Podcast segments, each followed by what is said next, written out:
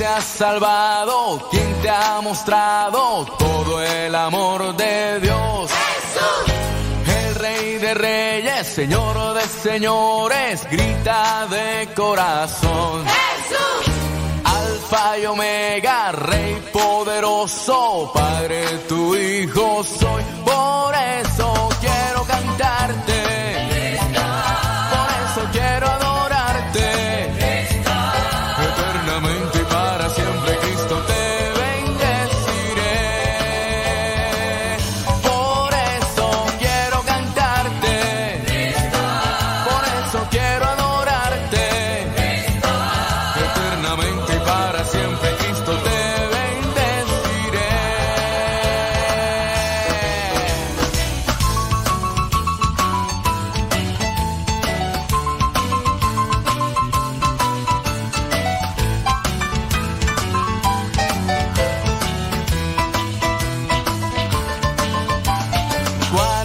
madre de la iglesia de nosotros y de Dios? María. quien intercede ante su Hijo por nuestra salvación. María. Quiero escuchar fuerte de tu voz el nombre de esa mujer María. que solo quiere que hagamos todo lo que nos dice él. Por eso cantemos fuerte, porque somos uno en Cristo. Eternamente para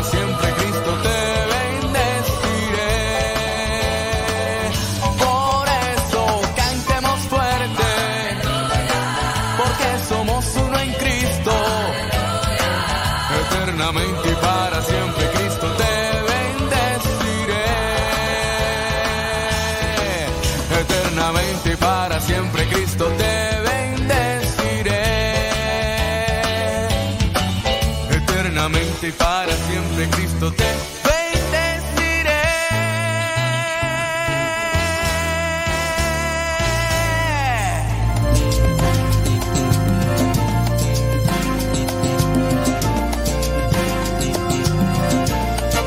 Gracias Señor por las luchas que el mundo trae, que por ellas yo creceré, pues mi guía eres tú. Gracias Señor. Señor. Que la prueba paciencia trae y aprendo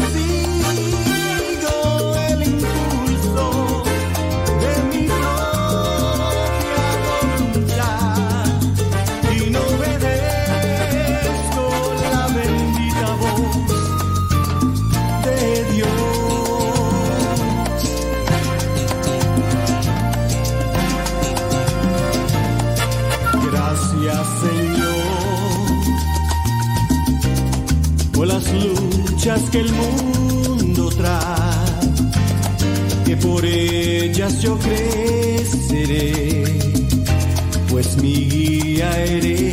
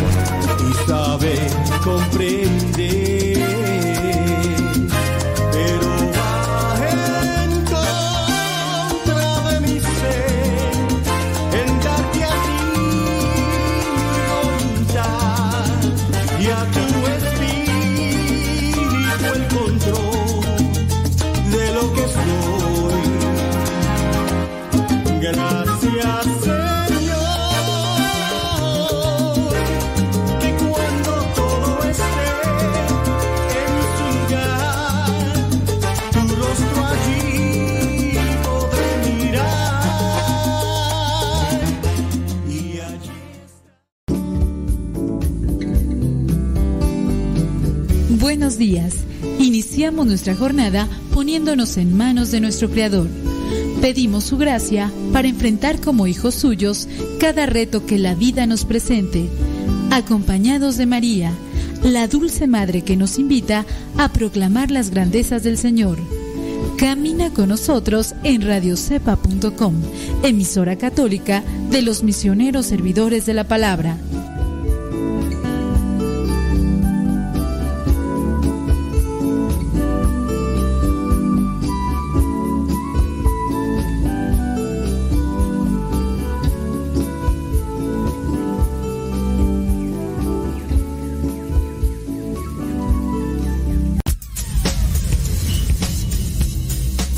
Dice el refrán que a Dios rogando y con el mazo dando. Y el que madruga, termina más temprano. Inicia la mañana con una reflexión. Aquí, en tu programa, al que madruga. Con el padre modesto Lule Zavala. Comenzamos.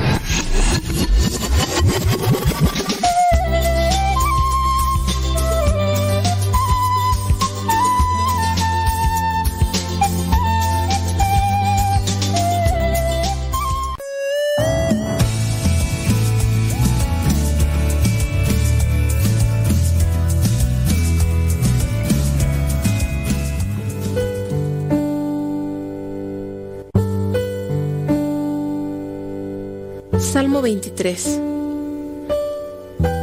El Señor es mi pastor, nada me falta. En verdes praderas me hace descansar y a las aguas tranquilas me conduce. Me da nuevas fuerzas y me lleva por caminos rectos, haciendo honor a su nombre. Aunque pase por el más oscuro de los valles, no temeré peligro alguno, porque tú, Señor, estás conmigo. Tu vara y tu bastón me inspiran confianza. Me has preparado un banquete ante los ojos de mis enemigos. Has vertido perfume en mi cabeza y has llenado mi copa a rebosar. Tu bondad y tu amor me acompañan a lo largo de mis días. Y en tu casa, oh Señor, por siempre viviré. Gloria al Padre, al Hijo y al Espíritu Santo como era en el principio, ahora y siempre, por los siglos de los siglos. Amén.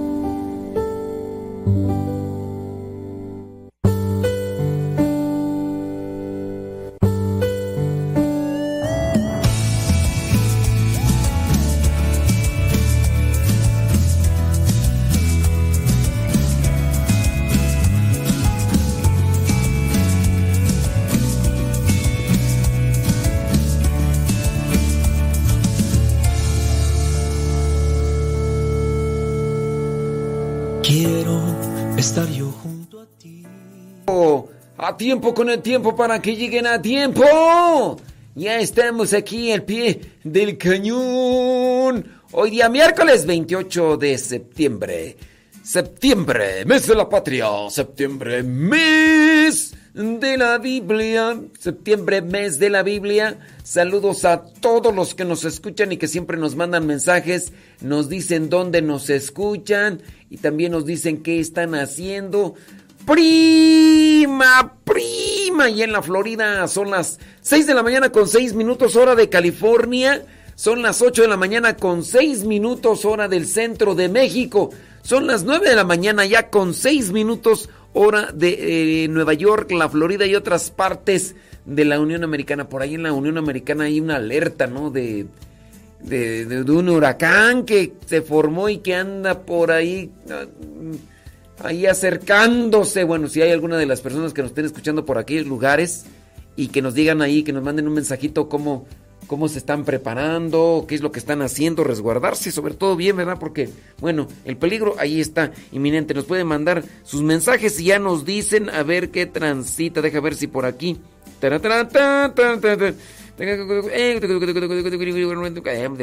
Muy bien, saludos, saludos, saludos, saludos, saludos. Y más saludos, saludos a todos a todos los que nos están escuchando por ahí. Bueno, el día de hoy el Evangelio que corresponde a Lucas capítulo 9 versículos del 57 al 62 nos plantea el discernimiento.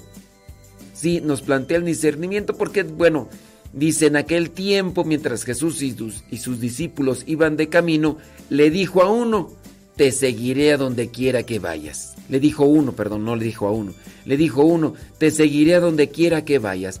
Y ya entonces es cuando nuestro Señor Jesucristo le dice, mira, las zorras tienen madrigueras, los pájaros del cielo nidos, pero el Hijo del Hombre no tiene donde reclinar la cabeza. A otro le dijo, sígueme.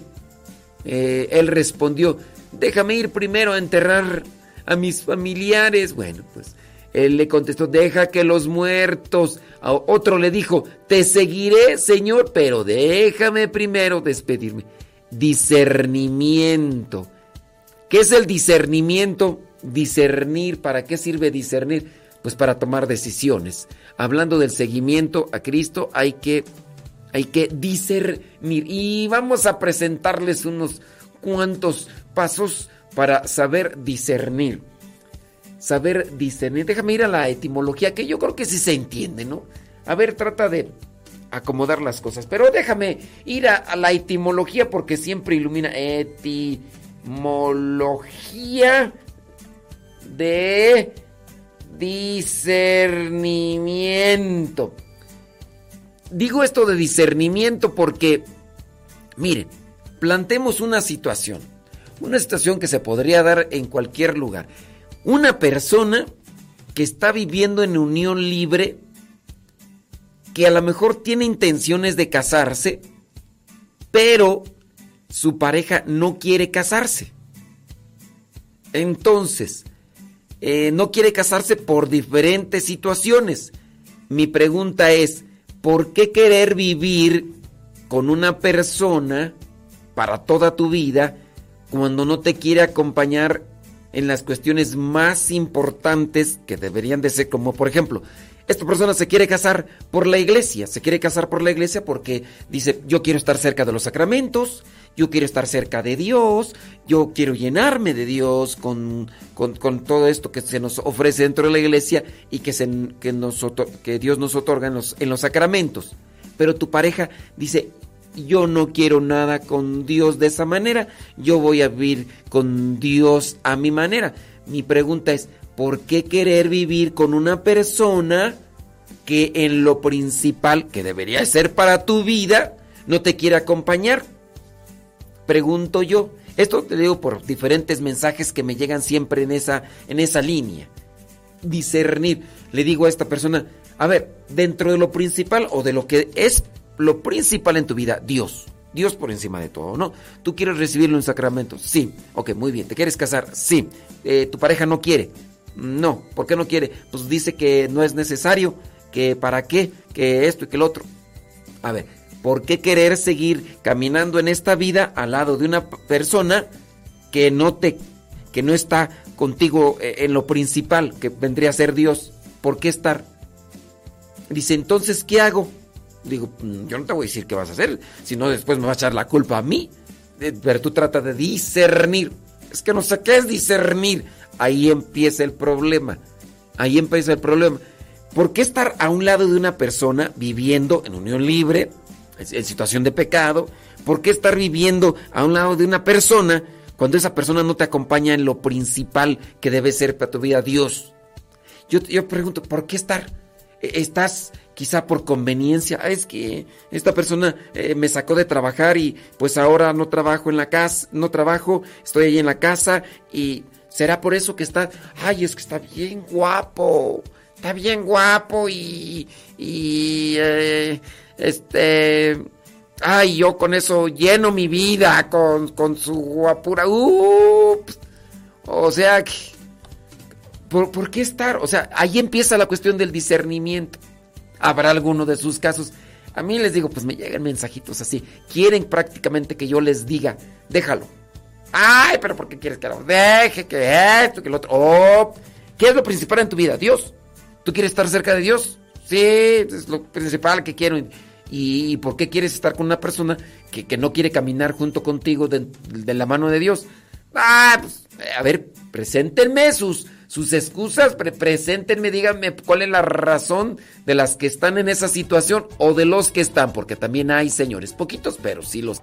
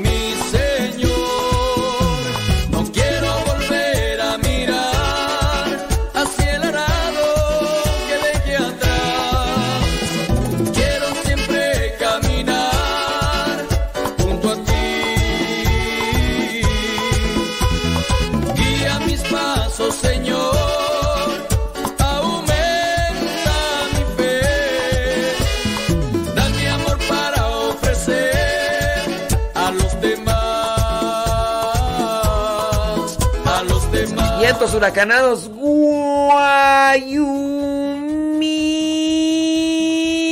Guayumín. Guayumín. ¿Cómo andamos, Guayumín? ¿Todo bien? ¿Qué vamos a comer hoy? ¿Qué vamos a desayunar hoy?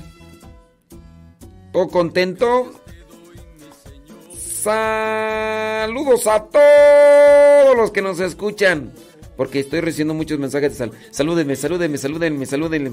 Salúdenme a mi abnegada y sumisa esposa. Salúdenme a mi esposo. Salúdenme a mi tío. Salúdenme a mi sobrino. Salúdenme a mis hijos. Salúdenme a mi cotorro. Salúdenme a mi pez. Salúdenme a mi paz. Salúdenme a mi pos. A mi lado de mi, mi pus. Pus te diré a todos. Saludos a everybody. Mándenos un mensajito a través del Telegram.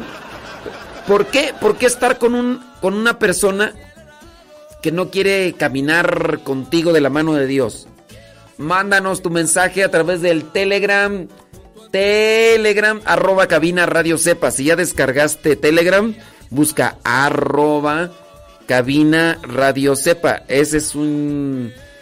Pues ese es un chat. Me llega directamente al celular celular arroba cabina radio sepa arroba cabina radio sepa arroba cabina radio ¿por qué estar al lado de una persona cuando esa persona no quiere caminar contigo de la mano de Dios?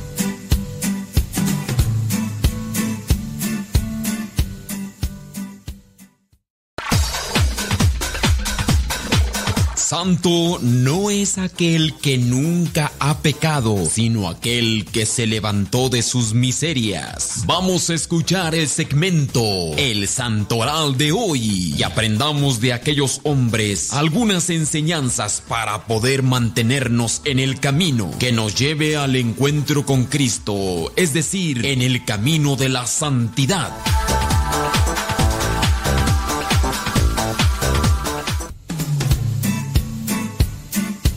La pregunta, ¿por qué, ¿por qué querer estar al lado de una persona, hablando de los que están viviendo en unión libre, se quieren casar por la iglesia, se quieren estar unidos a los sacramentos, pero esa persona pues no, pues no, no, no quiere, o sea, no quiere acompañarte, no quiere caminar contigo en lo principal o en lo que debería ser lo principal para tu vida. ¿Por qué? ¿Por qué? ¿Por porque es la pregunta que tenemos ahí. Si usted quiere hacernos un comentario con relación a eso, decirnos, ay, es que, ay, es que, ay, tú hubieras visto cómo está este viejo. Papacito, ay, hermoso, ay, que...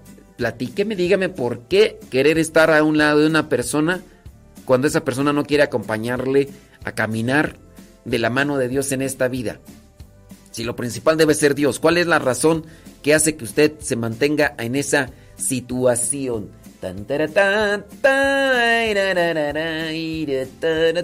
Vámonos al santonal del día de hoy. Hoy es día 28 de septiembre del 2000. Sí, 28 de septiembre del 2022.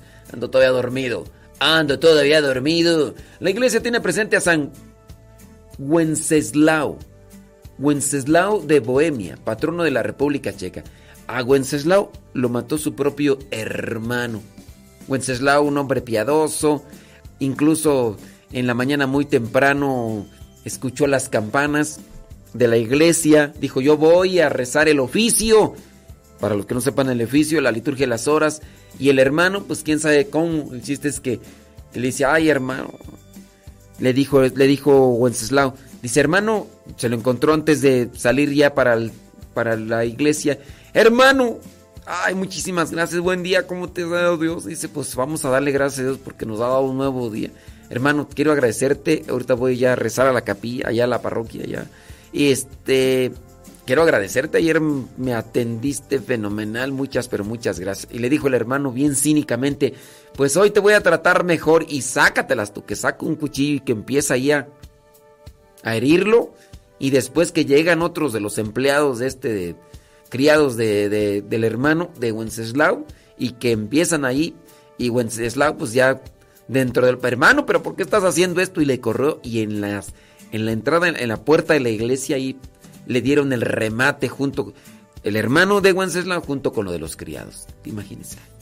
¿Qué, ¿Qué, cosas habría en el corazón de este hermano? Pues sabrá Dios. Bueno, la iglesia hoy tiene presente a San Wenceslao. Búsquele por ahí su vida si usted quiere conocer un poco más de ella. También de la Santa Leoba o Lioba, abadesa. También ella fue así, abadesa religiosa. También la iglesia tiene presente a San Simón de Rojas, sacerdote. Ándele pues. También la iglesia tiene presente a San Exuperio, obispo. Exuperio, obispo. También la iglesia tiene presente a San Fausto. San Fausto, él también fue obispo. La iglesia también tiene presente a San Lorenzo Ruiz y 15 compañeros mártires allá en Japón. Bueno, eso es el santoral que nos presenta la iglesia para el día de hoy. Pues sí, 10 grandes películas de santo. Por aquí encontré esta lista y, hay varias. Hay varias que yo he recomendado. Pues bueno, este, rápidamente por si usted quiere conocer alguna de esas. Pablo, apóstol de Cristo. Aunque no eminentemente es una película cristiana católica, pero refleja lo que es la vida de San Pablo y también de San Lucas. Ahí sale este señor Jim Caviezel, también sale Olivier Martínez y James Faulkner. Esa película a mí me gustó, a otras personas no les gusta, porque dicen, ay, no es cierto eso que está ahí, así no era San Pablo. San Pablo, este, así no, así era San Lucas. Oh, ¿quién los vio pues, hombre? No, es que todo lo que está ahí no es cierto. Bueno, a mí sí me gustó. No sé ti. Otra película, Hermano Sol, Hermana Luna, también me gustó. Yo también me gustó, digamos que, que sí. ¿Sabes la otra? Este, que está requiere recomendada. Romero. Eh, sale ahí Raúl Julia. Oh, un actorazo. Antes de andar saliendo ahí en Street Fighter. Street Fighter y en el Locos Adams y en cuál más tú. Este, no me acuerdo cuál otra película. Ah, sí, este, bueno, hay otra película. Eh, Raúl Julia, la hace de Monseñor Oscar Romero, San Oscar Romero, eh, santo de San El Salvador, el, cuando era allí obispo Romero, sí, también recomendada esa. También, ¿cuál tú? Juana de Arco también dice, también está recomendada. Molokai también. Fíjate que esta nueva versión no la he visto yo. La historia del padre Damián no la he visto. The Story of Father Damián. Molokai. Yo miré Molokai, la isla maldita. Creo que hasta es en blanco y negro, tú no me acuerdo. Pero Molokai, la isla maldita, esa fue la que yo miré. y esta otra que se llama La historia del padre Damián Molokai es del año 1999. Tendríamos que buscarla para mirarla, pero aquí también está recomendada. La canción de Bernadette en inglés, The Son of Bernadette, esa no la he visto, pero aquí está recomendada. Bueno, está ah, Felipe Neri, o prefiero ir al cielo. I prefer heaven.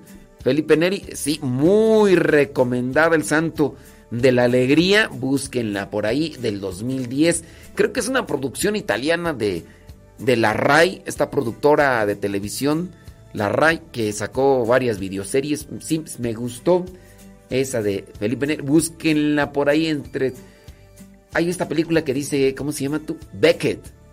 Un clásico del año 1964. Uf, protagonizado por Richard Burton y Peter O'Toole. Peter O'Toole es el que sale en la cristiada, ¿no?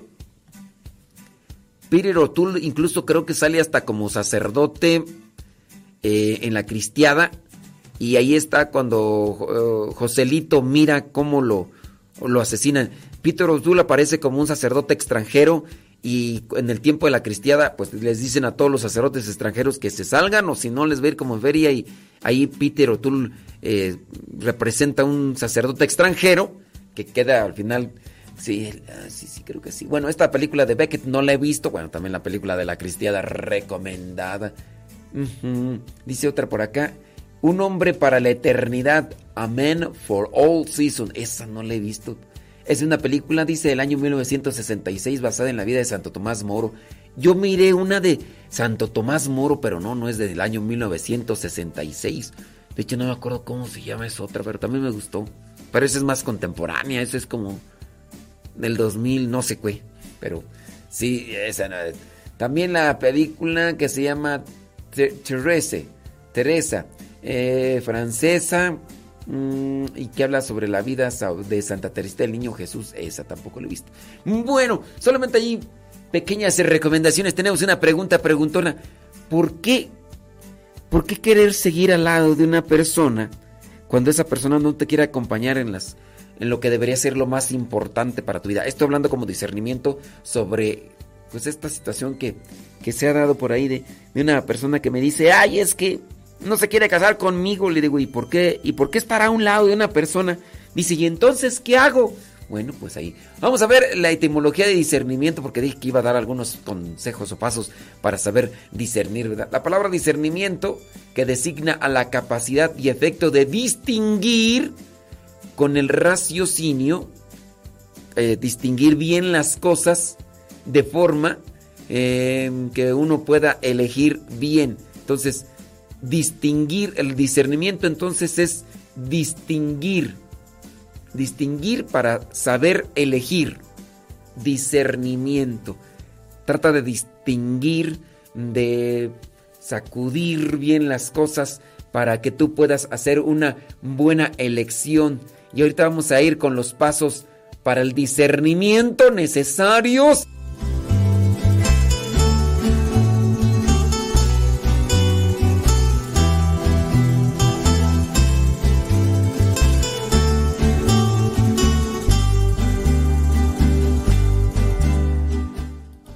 Saludos a everybody in your home. Ándele, gracias por estarnos escuchando.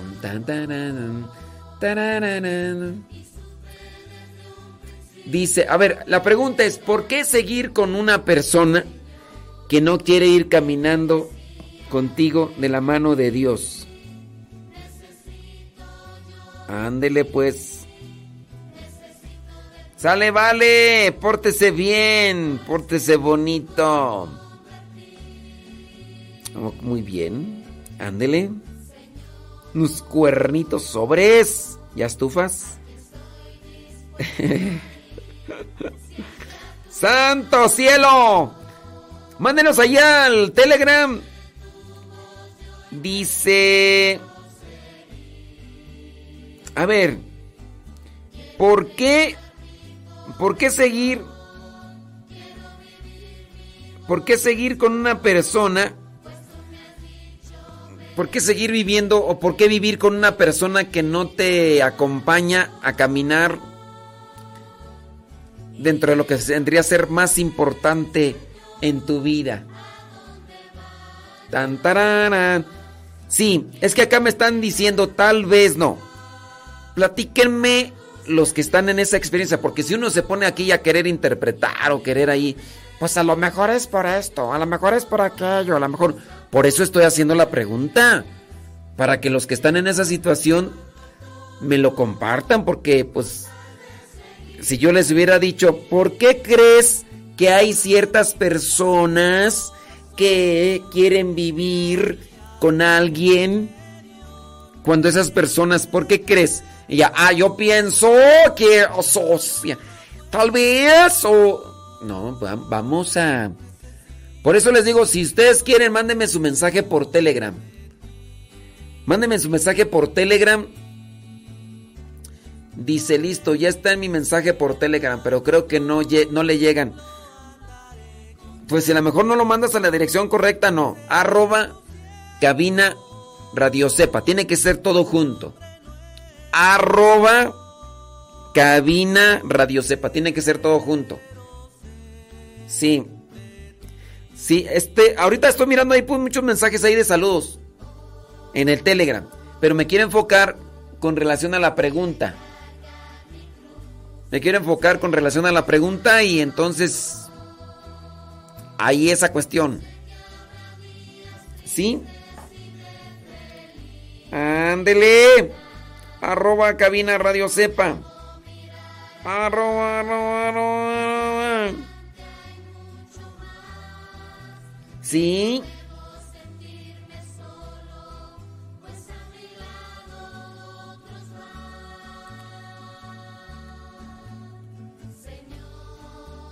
Saludos pues, hombre.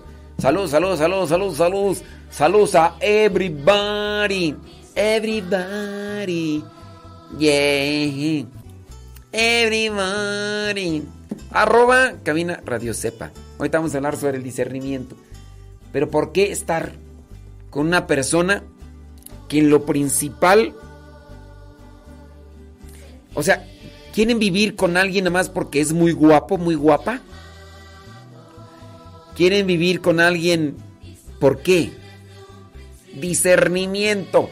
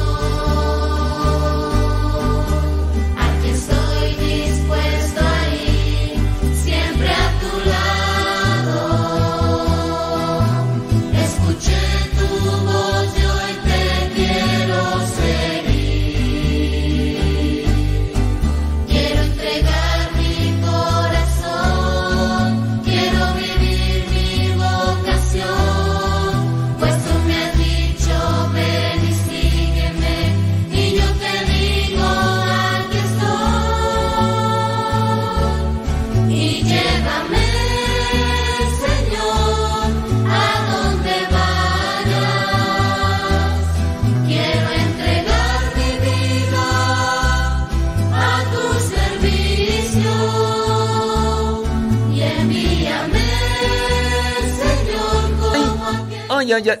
A ver, vamos a ver si alguna de las personas por acá nos mandan sus, sus mensajitos y nos dicen que transitas por tus venas. Bli, bli, bli. Bli, bli, bli, bli, bram. Sembre, sembre, sembre, sembre, sembre. Sembre, sembre, sembre, sembre, sembre, sembre. Estoy acá mirando saludos, más saludos. Bli, bli, bli, blu, blu, blu. Más saludos y más saludos. Ok, muy, muy, muy bien. Te saludo con gusto. Gracias. Y, yo por acá leyendo, queriendo leer sus mensajes. Eh, Ave María Purísima, Santo Dios, acá me están contando chismes. Fíjese que el día de ayer, antier, pasado, domingo. Saludos, por favor. ¿Por qué no me manda saludos? Nada más le manda saludos a, a los que le conviene. O válgame Dios. Nada más le manda saludos a sus consentidos. Bli, bli, bli, bli, bli, bli, bli, bli. Bueno, acá leo un comentario que dice, a mí me pasa al revés, hay una persona que ya terminé y ya terminé mi relación con él porque no coincidimos en muchas cosas, inclu- incluyendo la fe. Pero esa persona es la que no se aleja. Ok. Pero este... mm, digo, no se aleja. Pero tú eres al final la que decides, ¿no?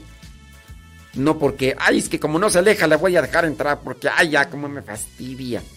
Si dices tú que esa persona no coincidían en muchas cosas, incluyendo la fe, esa relación que terminaste, ¿era de noviazgo o era una relación de, de así, de unión libre? Tan, tarán, tarán, tarán. La pregunta, ¿por qué seguir con alguien? Dice, buen, dice, pues que la deje si no quiere caminar con Dios. Bueno, pero aquí la pregunta es, ¿por qué, por qué seguir con alguien dentro de la unión libre cuando esa persona no quiere caminar contigo en lo más importante, entre muchas cosas, entre una de ellas que debería ser Dios? Si es que estoy mirando opiniones, pues yo pienso, pues yo creo, es que quizás, es que el otro que, bueno, no encuentro por acá, déjame ver si por acá, tal vez con el tiempo, Sanse, es que se me pierden entre tantos saludos, criatura, y no encuentro a alguien así que me diga, yo sigo con, es que a lo mejor, ¿sabes qué? No quieren opinar porque dicen, es que mi pareja está escuchando. Y este, y si doy mi opinión de por qué, qué tal si luego se me enchila. No digo sus nombres, si me lo mandan acá por acá escondido, por el, así, por así, no digo sus nombres. No, y luego, ¿qué tal? Ya ves que es bien intuitiva. Es bien intuitiva. Dice, ¿y si estamos casados por la iglesia? A ver, nada más eh, aclarando, a lo mejor no me explico bien, ando trabado de mi lengua, no sé, que a lo mejor no es- ¿Por qué seguir con una persona cuando esa persona no coincide en las cosas más importantes de tu vida? Si en este caso tú dices, es que yo quiero estar con Dios, quiero casarme, pero esa persona no quiere casarse. De las personas que están viviendo en unión libre. Es que me están diciendo acá, "Eh, cuando uno está casado en la iglesia. Momento, allí es otro- otra cuestión. Bueno, este, yo creo que no me di a entender. Mi pregunta está bien este, revuelta. Este, y ya mejor ahí le voy a dejar porque, pues, ¿para qué? Ay, Dios mío santo. Bueno, ya, ya dijimos la etimología de la palabra, ¿verdad? Que discernir es separar, dividir, es eh, distinguir con el raciocinio bien las cosas para saber elegir, saber discernir. Y esto fue por el Evangelio del día de hoy, porque en el Evangelio del día de hoy nuestro Señor Jesucristo le hace la invitación, sígueme a algunos y están ahí discerniendo porque dicen, no, no, déjame primero ir a enterrar a mis familiares, déjame ir a despedir primero de mis familiares, deja hacer esto. Hay que discernir del, del seguimiento. Y la palabra discernir pues nos puede ayudar para muchas cosas. Y entre una de esas cosas por los mensajes pues que me habían llegado de, varias personas de decir, ¿qué hago?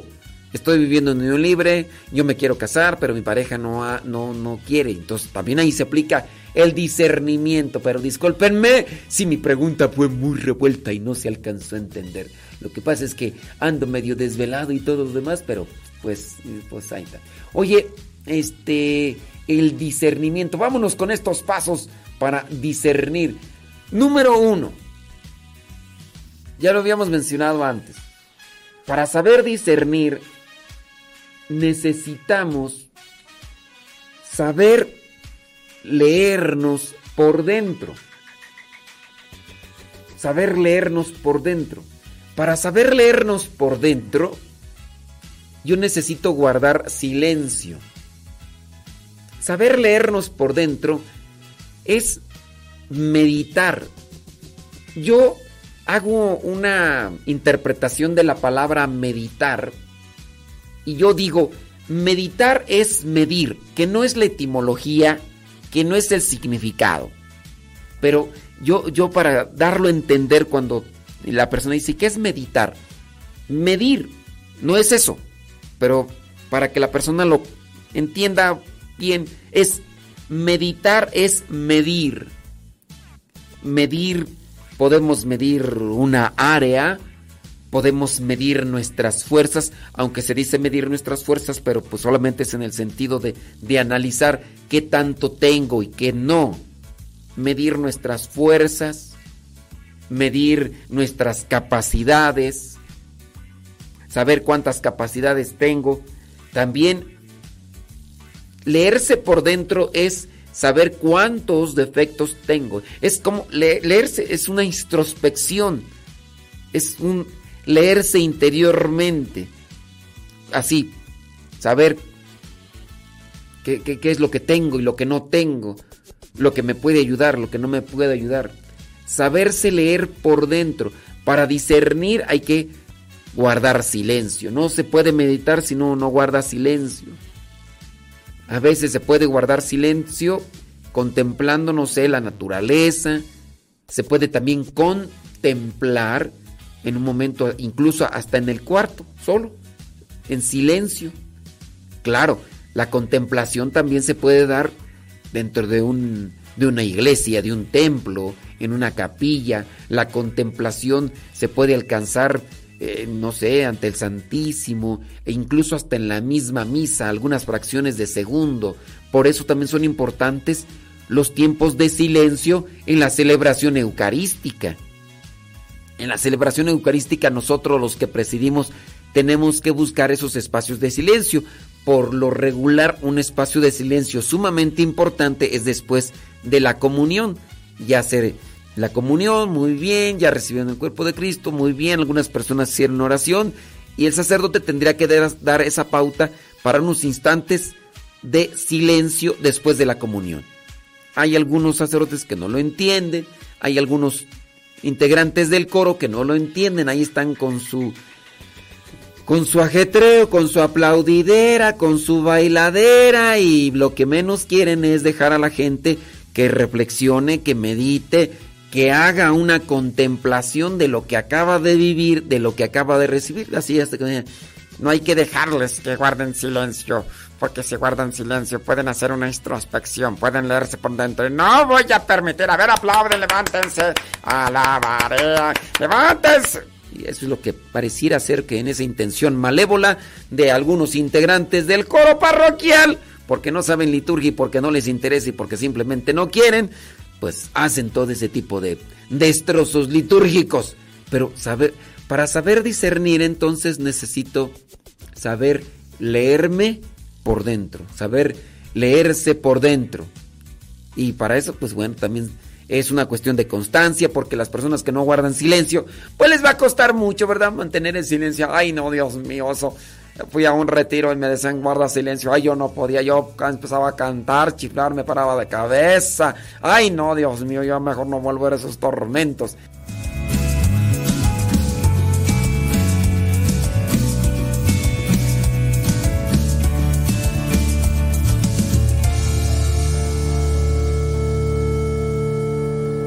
Quiero estar yo junto a ti y no separarme. Y yo creo que sí. No, no, no me enchilao. No me enchilao. No me enchilao. Sí. Dice Pedro Castillo, dice, es que le están respondiendo otras cosas porque lo están oyendo, no lo están escuchando. Tienes toda la boca embarrada, llena de razón. Mándenos su mensaje, su comentario. Ahí a través del Telegram. Arroba cabina. Es que hay muchos saludos, tú. Muchos, pero muchos saludos. Muchos saludos. Eh, no diga mi nombre, por favor. No los decimos regularmente. Cuando uno de los dos no es creyente, esto pasa conmigo, mi pareja. Él está dispuesto a casarse. Él está dispuesto a casarse conmigo. Pero nos han puesto trabas. ¿Nos han puesto trabas? Por eso, si cree en la fidelidad y quiere hacerlo por mí, pero nosotros mismos dentro de la iglesia señalamos a aquellos que se han dejado por alguna circunstancia cuando nosotros pedimos por ellos para que vuelvan al camino. ¿Será que yo tengo fe que así como como tuve mi caminar para llegar a Dios lo, lo tendrá él? Sé que el matrimonio así solo será válido para mí, pero ante Dios los dos estaremos casados. A ver, es que me revuelve aquí varias cosas. A ver. Él está dispuesto, o sea, uno de los dos no es creyente. Uno de los dos no es creyente, o sea, él. Está dispuesto a casarse contigo. Pero nos han puesto trabas por eso. ¿Quién les ha puesto trabas? Alguien les está pues, poniendo trabas en el sentido de que no... para que no se casen. Pero si la decisión de casarse es, es de los dos, digo, el hecho de que encuentren algunas dificultades, pero no son trabas para que no... Ah, no, no queremos que se casen. ¿O cómo? Sí. Dice, les han puesto trabas, pero... Las trabas, este, digo, es que miren, a veces sí se, se tiene que hacer todo bien, así, buscar los documentos, esto y lo otro. Hace poco una persona me decía que si, que, que, que había perdido sus documentos y que si le ayudaba por acá, yo le busqué el número de la, de la parroquia y ya se comunicaron y pues creo que todo va viento en popa. Bueno, ahorita vamos a seguir hablando porque ya tenemos que regresar acá.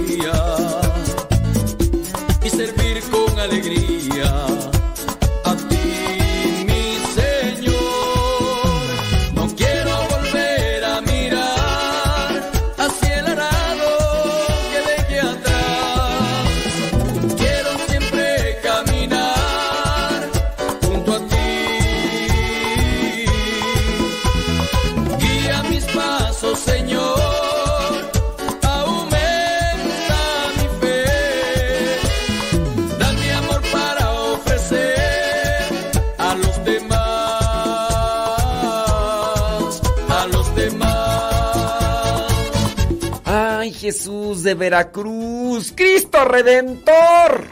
A ver, entonces, para el discernimiento. Bueno, es que acá nos están haciendo una pregunta, eh, no más bien, bueno, sí una pregunta, pero están haciendo un comentario, aunque no va relacionada a la pregunta que yo hice. Eh, En el caso, miren, es sobre el discernimiento la cuestión aquí. Y la pregunta que yo hice, ¿por qué seguir con una persona? Porque les digo, son varias, varias personas las que me dijeron, es que mi pareja no quiere casarse conmigo. Yo quiero estar bien con Dios porque para mí Dios es lo más importante. Yo quiero estar en los sacramentos, pero mi pareja no quiere. Y yo sí quiero. Y yo le hice el cuestionamiento, le digo, ¿por qué seguir con una persona cuando esa persona pues no te quiere acompañar en lo más importante de tu vida? ¿Por qué quieres estar con esta persona? Dime una razón. Y no me pone nada. Le digo, yo digo que no es conveniente caminar en esta vida cuando esa persona no te acompaña en las cuestiones más importantes de tu vida, teniendo en cuenta que son importantes realmente. Porque si tú tienes como importante lo que no es válido, lo que no es bueno, lo que no es correcto, lo que no es justo, pues es otra cosa. Pero hablando de que si Dios es lo más importante, como una persona que cree, que tiene fe, que ha cultivado su vida, ¿por qué estar a un lado? ¿Por qué querer vivir al lado de una persona cuando esa persona no quiere acompañarte en lo más importante de tu vida? Esa es mi pregunta. Y muchos pues están opinando más en la manera especulativa de, pues yo creo, pues yo pienso que lo hacen. No, por eso les estoy diciendo, los que están viviendo, que nos digan su razón, porque nosotros, pues aquí a modo interpretativo, pues podemos lanzar un montón de teorías. Pero ahí es donde yo digo, a ver, díganme, acá una persona nos está haciendo un comentario, pero pues que pues, no va dentro de lo que vendría a ser la pregunta, ¿no? Dice que él no es creyente, dice, él está dispuesto a casarse contigo, muy bien, pero nos han puesto trabas. Bueno, dice que ya le cuestioné yo de quién te ha puesto trabas para casarte. Dice, si cree en la fidelidad, él cree en la fidelidad, eh, quiere casarse por ti. Bueno, dice, pero nosotros mismos dentro de la iglesia señalamos a aquellos que se han alejado por una circunstancia. Bueno, tú aquí estás poniendo en cuestionamiento lo que opina la gente con relación a aquellos que se han casado y que se han distanciado de sí mismos. Dice, cuando nosotros mismos pedimos por ellos que vuelvan al camino, ¿será que yo tengo fe? Es que aquí ya me revuelve la situación y ya no la entiendo. Dice, mi caminar para llegar a Dios lo tendrá Él. Sé que el matrimonio así solo será. Mira, no sé, eh, un cuestionamiento que tú pones aquí. Cuando, en el caso del que no es creyente, digo, yo no sé a qué, a qué te refieres cuando no es creyente, ¿verdad? Pero eh, tú eres católica, muy bien, tú te casas por la, te casas en la iglesia católica. Él acepta casarse contigo aunque para él el sacramento no va a ser válido. Ahora, tu pregunta es que si delante de Dios los dos están casados, no. Pues, a ver, si él no es creyente, si él no es creyente, ¿cómo va a estar él delante de Dios casado si él no es creyente? El sacramento del matrimonio se le llama matrimonio mixto. Se le llama matrimonio mixto cuando un cristiano católico con un cristiano no católico se casan, se le llama matrimonio mixto, y ese matrimonio mixto se da para que el, la parte católica se confiese y comulgue delante de Dios, delante de la iglesia. Quien está casado solamente pues, eres tú y solo se, se permite en sus casos propios. No es una cosa sencilla y que también ahí tratar de distinguir solamente algunos elementos, es para que tú puedas estar recibiendo los sacramentos digamos que de, de, delante de la iglesia y delante de Dios, él no está casado. Él no está casado. Si esa es tu pregunta, delante de Dios, él está casado. No. Delante de la iglesia, él está casado. No. O sea que, yo te podría decir, si él en un futuro se aleja de ti por diferentes circunstancias después de que se casaron, él este, pues no. O sea, ¿por qué? Porque pues que él al no ser creyente mmm, no tiene como pecado lo que vendría a ser dentro de la fe, dentro de la iglesia para nosotros como pecado, porque pues es no sé si me doy a entender un pues no, o sea, él podría andar por aquí, por allá y si es una cosa pues le digo que tiene que desmenuzarse no sabemos si él es a lo mejor ateo, a lo mejor es testigo de Jehová, mormón, cristiano católico. Entonces, de, cristiano no católico, entonces son varias cosas ahí que se tienen que desmenuzar si tú quieres tener una mejor explicación en lo particular de esto. Pero de eso lo platicamos después, ¿qué te parece? Ya, porque es una cuestión ya muy más particular, más tuya, que una cuestión así general como de lo que estamos tratando. Tal vez podrías platicarlo con tu párroco si es que, que tienes dudas sobre esto. Y si ya planeas casarte, platícalo con tu párroco para que te dé una orientación más clara a tu cuestión meramente particular. Porque, pues, digo, en este caso, por este medio escrito, pues mm, es un tanto trivial estar así como que contestando a cuentagotas y pues mejor que lo platicaras ahí ya directamente con tu párroco, en lo particular en este caso, ¿no? Vámonos con el discernimiento. Entonces decíamos que para saber discernir hay que saber leer por dentro, meditar, meditar, medir, tomar en cuenta. El silencio es sumamente importante. El silencio no solamente de ruido externo, ¿eh? también de ruido interno. Una persona impaciente, una persona así desesperada, que yo, uf, yo soy desesperado de quítate, que te voy. Si somos enojones, conoces a alguien, conoces a alguien desesperado, conoces a alguien enojón, conoces a alguien impulsivo, conoces a alguien arrebatado así, esa persona le va a costar, como no tienes idea, hacer realmente discernimiento. Sí.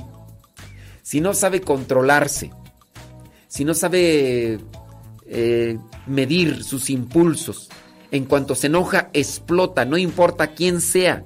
Esa persona es así ya enchilada, le vale un sorbete y un comino quien esté enfrente. Así, sea como sea, lo pisotea, lo le grita, lo ofende, no, no, esa persona le va a costar, o sea, no es que no pueda, pero le va a costar hacer meditación, le va a costar, quizá a lo mejor guarda silencio externo, pero no va a poder guardar silencio interno, esa persona le va a costar.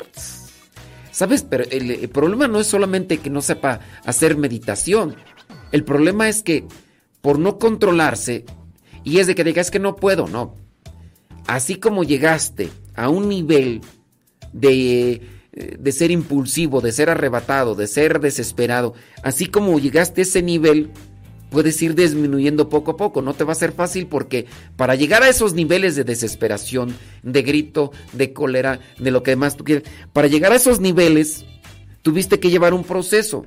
Pues bueno, también para llegar hasta ese proceso o a ese nivel, tardaste un tiempo.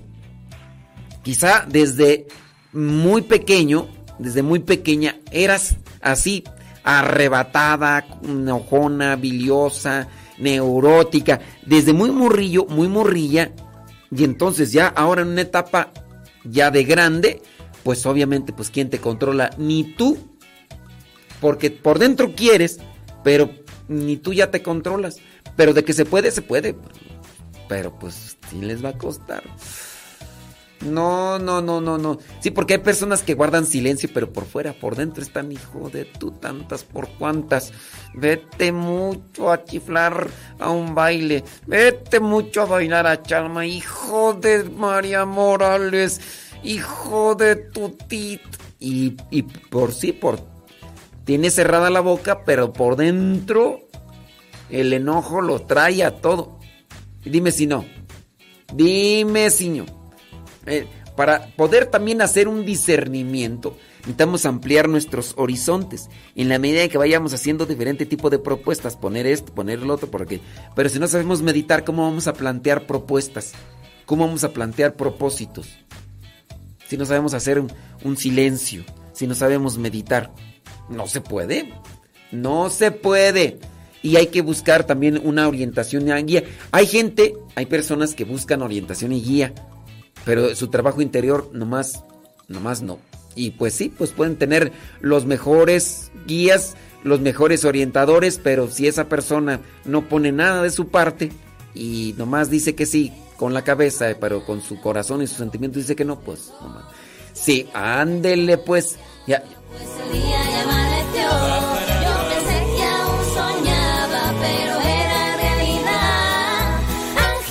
Cantando estaban No de salir de casa, no me lo podía perder. Todo el mundo por la calle era feliz, lo pasaban bien. Pues no son las navidades que diciembre aún no acabó. Que alguien me conteste y diga que celebramos hoy.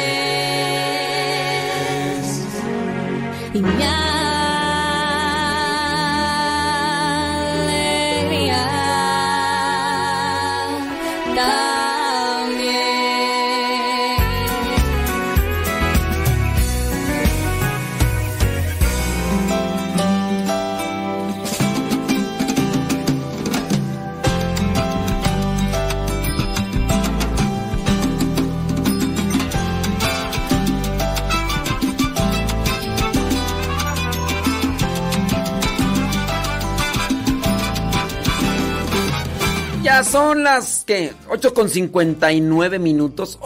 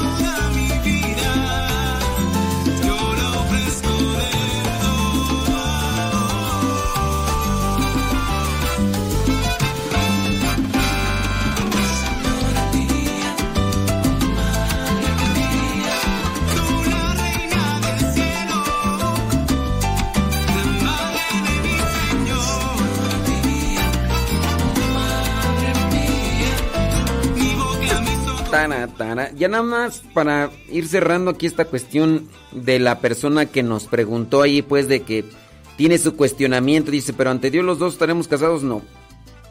Es que si él no cree, o sea, o sea, ¿cómo va a estar en algo que no cree? Dice, dicen que no, dicen que puedo tener problemas por parte de la iglesia. A ver, las trabas. Dicen que puedo tener problemas por parte de la iglesia. ¿Eso quién te lo dice? La persona que nos está ahí preguntando sobre situación de esto. O sea, ¿cuáles son los problemas que puedes tener de parte de la iglesia? Pero ¿quién te dice esto? Te lo dicen familiares, conocidos. Él no es creyente, pero está dispuesto a casarse conmigo. Pienso que la fidelidad no tiene que ver con una religión. No, no, no, la, la fidelidad no tiene que ver con la religión. Pero acuérdate que uno de los problemas, no, las, las personas... A ver. Las personas regularmente no se separan en todos los casos por infidelidad. Si tú dijeras, es que todas las parejas que se separan lo hacen por infidelidad. No. Las parejas en ocasiones se separan por problemas. Puede ser, por ejemplo, ella neurótica, biliosa, geniuda, malhumorada, histérica. O sea, no es... Oye, ya no la aguanto. No. O sea, de verdad, yo ya tengo que estar todos los días rezando un- una novena para agarrarla en un buen modo. ¿Qué es eso? Que todos los días, todos los días, o sea... Y alguien podría decir, yo ya no la aguanto. Antes era otra cosa, pero ahorita... Entonces, muchas parejas no creas que se separaron por infidelidad, sino por problemas que en sí acarrean. ¿Y cuáles son los problemas? Puede ser eh, involucramiento de personas terceras, y háblese de terceras cuando son familia. Se mete mucho la suegra, se mete mucho las cuñadas, se mete mucho el suegro, este, viven en la misma casa, no pueden ni echarse un fumí a gusto porque se escucha en toda la casa. No pueden decirle nada a esto, lo otro, porque ya están, o sea, puede ser involucramiento de terceros, puede ser en cuestiones religiosas. Yo, por ejemplo, conozco a uno, uno de mis ex compañeros, no voy a decir su nombre, y lo he platicado otras veces, se separó de su pareja, aunque no estaban casados por la iglesia, estaban bien en un libre, se separó porque ella se hizo tóxica religiosa. Y te voy a decir en qué sentido se hizo tóxica religiosa. Ella era católica a su modo, a su manera. Después, después ella se hizo, ella se hizo testigo de Jehová. Cuando ella se hizo testigo de Jehová, se hizo tóxica religiosa. Porque en todas partes miraba al diablo. Y más en la religión católica. Entonces ella miraba en todas partes así. Miraba ahí a... Y le empezó a prohibir a él que fuera a misa. Le empezó a prohibir a él que hiciera las oraciones. Le empezó a prohibir que incluso me hablara. Me hablaba a escondidas este ex compañero de, del seminario. Estuvimos hasta la filosofía. Él se retiró y todo. Ya después pues, se juntó con esta mujer que les digo se hizo tóxica. Y me, me hablaba a escondidas. Le digo, pero es que estoy acá hablando a escondidas. Le digo, pero. Le digo, óyeme tú, Carlos. ¿Por qué? ¿Por qué así? No se llama Carlos. No se llama Carlos, le estoy poniendo nombre. Se llama. Eh, chisme, chisme, chisme. Digo, pero ¿por qué? Digo, no puede seguir. Dice, mm, dice, con decirte que a veces voy también a misa escondida. Tienen una hija. Le digo, ¿y por qué no te separas de esa mujer tóxica? Le digo, esa mujer es tóxica. Pero ahora agrégale el elemento religioso, es tóxica religiosa.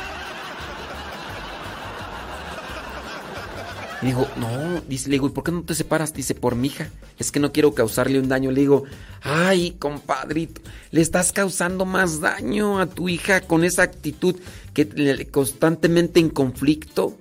No puedes rezar nada que tenga que ver con lo... Esa es una tóxica religión. Entonces, ahí con esa situación.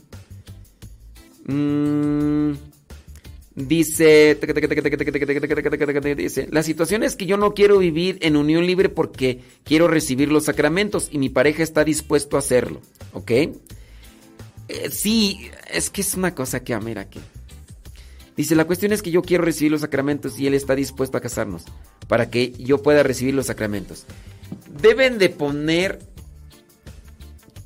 deben de, de llegar a acuerdos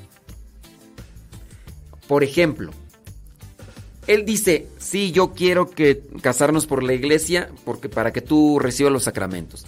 Pero deben también de llegar a acuerdos. Por ejemplo, acuerdos. Cuando lleguen los hijos, ¿en qué religión van a ser educados y formados los hijos?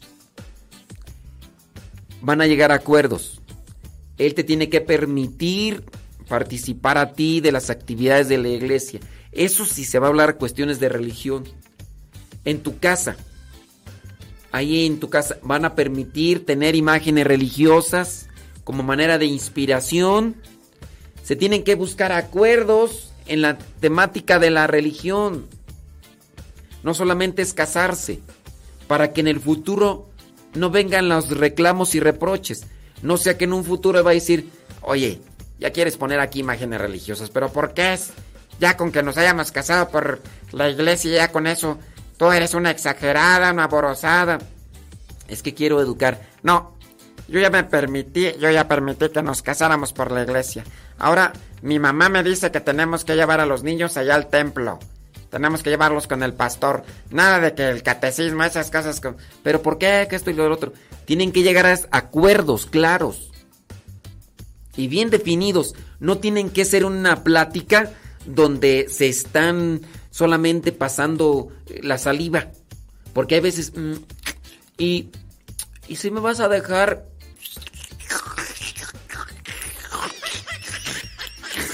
Si me vas a dejar que eduque a mis...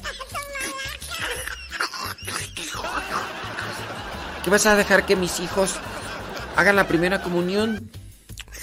Sí. Dicen, dicen a mí no me... Tienen eso de casarse con una persona que no es de tu misma creencia, lo deben de tener bien presente y deben de llegar a acuerdos y especificar ese tipo de cosas. Porque si no, en el futuro... Ahora, que después en el futuro no se respeten los acuerdos y todo lo demás, ahí es otra cosa. Es otra cosa. Pero sí, pónganse abusados, pónganse abusados. Tienen que ver, eso con eso de la, de la religión, tienen que, si es que, ya me está escribiendo acá. Miren, traten de platicar bien, traten de platicar bien esas cosas con su párroco. Ojalá puedan llegar a esclarecer un panorama bien con relación a esto. Dice, es así como usted lo dice, tengo imágenes y los hijos que Dios nos manda estarán criados dentro de la iglesia. Y padre, esto lo hablamos desde el comienzo de la relación. No nada más pasamos saliva, como dice usted. Bueno, pero sí amplíen el panorama en relación a esto. Traten de, de- hacerlo más amplio. Traten de, de tener una, una cuestión ahí más, más amplia, más clara, porque si no. Sí, traten así de, de escribirlo y todo lo demás. All rise. All rise. Ave María Purísima. 9 de la mañana con 11 minutos. Traigo un dolor de cabeza y no ando crudo. Pero ahorita te iré a tomarme algo por ti. Es leve, es leve, pero tengo que ir a quitarlo porque no, no me aguanto. Una musiquita mientras.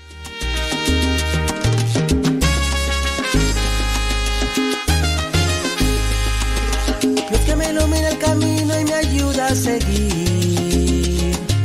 Sol que hasta en la noche brilla fuerte y me hace sonreír. Fuente de amor y claridad es su mirada de luz. Esa luz solo puede ser Jesús.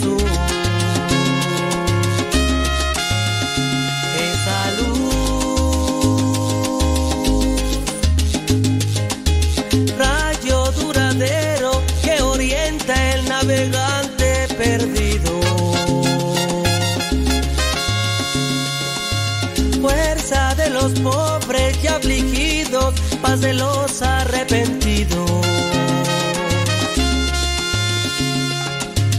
Brillo en las estrellas universo de bondad y de luz.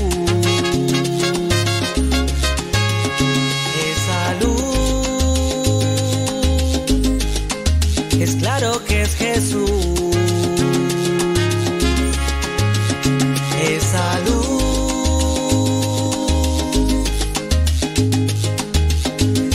Paz el camino en la vida porque eres tú la verdad y la vida lo sé. Por eso te sigo, Jesús, mi amigo. Quiero caminar de tu mano en total devoción. Mano que bendice y me perdona y calma mi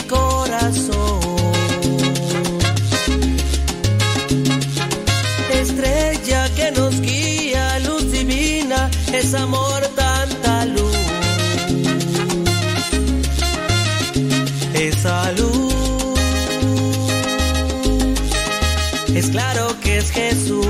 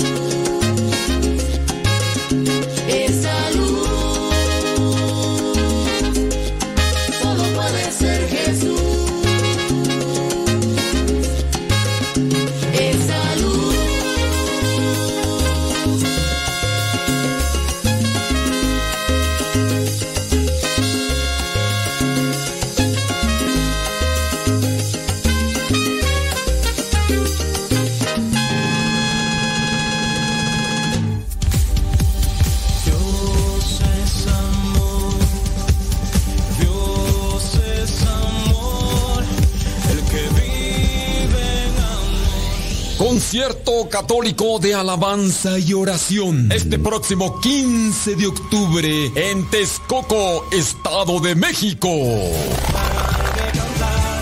Los misioneros servidores de la palabra celebran el 15 aniversario del Seminario de Teología, ubicado en la colonia Boyeros, a un lado de la Universidad Autónoma de Chapingo. 15 de octubre del 2022. El concierto de oración comienza a las 6 de la tarde. Desde República Dominicana llega el cantante y compositor católico del momento, John Carlos.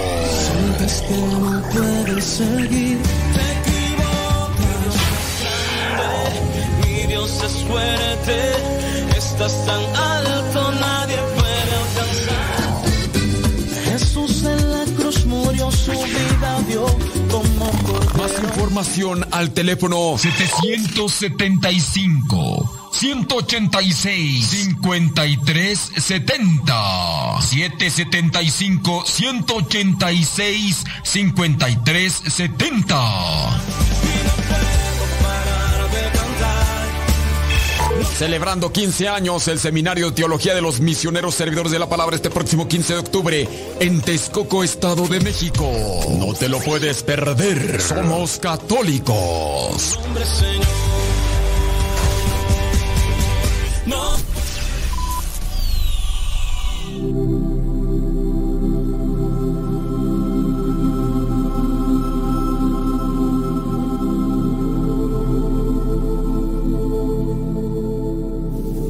Si no aceptamos que nos desprecien y nos humillen, no conseguiremos jamás la desconfianza en nosotros mismos, porque ésta se basa en la verdadera humildad, la cual nunca se consigue sin recibir humillaciones, y se basa también en un reconocimiento sincero de que por nosotros mismos no merecemos sino desprecio y humillación. Es mejor ir aceptando las pequeñas humillaciones que nos van llegando a causa de las debilidades y miserias de cada día, y que no nos suceda como a las personas muy orgullosas y creídas, que solamente abren los ojos para reconocer su debilidad y malas inclinaciones cuando le suceden grandes y vergonzosas caídas. Le sucede lo que decía San Agustín, temo que vas a caer en faltas que te humillarán mucho, porque noto que tienes demasiado orgullo. Cuando Dios ve que los remedios más fáciles y suaves nos producen efecto para hacer que una persona reconozca su incapacidad para resistir con sus solas fuerzas contra los ataques del mal y conseguir su santificación, permite entonces que le sucedan caídas en pecado, las cuales serán más o menos frecuentes o más o menos graves, según sea el grado de orgullo y presunción que esa alma tenga. Y si hubiera una persona tan exenta y libre de esa vana confianza en sus propias fuerzas, como por ejemplo la Santísima Virgen María, lo más seguro es que no caería jamás en falla alguna. De todo esto debes sacar la siguiente conclusión, que cada vez que caigas en alguna falta, reconozcas humildemente que por tu propia cuenta, sin la ayuda de Dios, no eres capaz ni siquiera de fabricar un buen pensamiento o de resistir a una sola tentación y le pidas al Señor que te conceda la luz e iluminación para convencerte de tu propia nada y de la necesidad absoluta e indispensable que tienes de la ayuda divina. Y te propongas no presumir o pensar vanamente que por tu propia cuenta vas a conseguir la santidad o la virtud, porque si te crees lo que no eres y te imaginas que podrás lo que no puedes, seguramente seguirás cayendo en las mismas faltas de antes y quizás hasta las cometas aún peores. Aunque la desconfianza en nosotros mismos es tan importante y tan necesaria en este combate, sin embargo, lo único que tenemos es esa desconfianza. Seguramente vamos a ser desarmados y derrotados por los enemigos espirituales. Es absolutamente necesario que tengamos una gran confianza en Dios, que es el autor de todo lo bueno que nos sucede y del único del cual podemos esperar las victorias en el campo espiritual. Porque, así como por nosotros mismos, lo que vamos a conseguir serán frecuentes faltas y peligrosas caídas, lo cual nos debe llevar a vivir siempre desconfiando de nuestras solas fuerzas. Así también podemos estar seguros de que la ayuda de Dios y de su gran bondad podemos esperar victoria contra los enemigos de nuestra salvación, progreso en la virtud y crecimiento en perfección. Si desconfiando de la propia debilidad y de las malas inclinaciones que tenemos, y confiando grandemente en el poder divino y en el deseo que nuestro Señor tiene de ayudarnos, le rogamos con todo el corazón, que venga a socorrernos. Cuatro son los medios para lograr progresar en la confianza en Dios. El primero, pedirla muchas veces y con humildad en nuestra oración. Jesús prometió, todo el que pide recibe, mi Padre dará el buen espíritu a quien se lo pida. Lucas capítulo 11 versículo 11. El segundo medio es pensar en el gran poder de Dios y en su infinita bondad que lo mueve a conceder siempre mucho más de lo que se le suplica. Recordar lo que el ángel le dijo a la Virgen María. Ninguna cosa es imposible para Dios. Lucas capítulo 1 versículo 38. Es muy provechoso pensar de vez en cuando que Dios, por su inmensa bondad y por el exceso de amor con que nos ama, está siempre dispuesto y pronto a darnos cada hora y a cada instante todo lo que necesitemos para la vida espiritual y para conseguir la victoria contra el egoísmo y las malas inclinaciones, si le pedimos con filial confianza. El Salmo 145 dice, Dios satisface los buenos deseos de sus fieles. Para aumentar la confianza en nuestro Señor, pensemos que por 33 años ha vivido en esta tierra, en medio de sacrificios y sufrimientos para lograr salvar nuestra alma. Recordemos que cada uno de nosotros somos la oveja extraviada que por sus imprudencias se alejó del rebaño del Señor. Y Él nos ha venido llamando noche y día para que volvamos a ser del grupo de los que lo van a acompañar en el cielo para siempre sudor, sangre y lágrimas ha tenido que derramar para obtener que volvamos a ser del número de sus ovejas fieles. Si por una oveja que se extravió se arriesgó a ir tan lejos a buscarla, ¿cuánto más nos ayudará a quienes lo buscamos y clamamos e imploramos su ayuda? Cuando escucha que la oveja brama desde el precipicio donde ha caído, Temerosa de los aullidos de los lobos que ya se escuchan a lo lejos, el buen pastor corre a protegerla y defenderla. Y no la humilla, ni la golpea, ni le echa en cara su imprudencia, sino que cariñosamente la lleva sobre sus hombros hasta donde está el grupo de las ovejas que ha permanecido fieles. Consideremos que nuestra alma, representada en esa pobre oveja, a la cual Jesús que se interesa intensamente por salvarla de los peligros del mundo, del demonio y de la carne, trata cada día de llevarla a la santidad.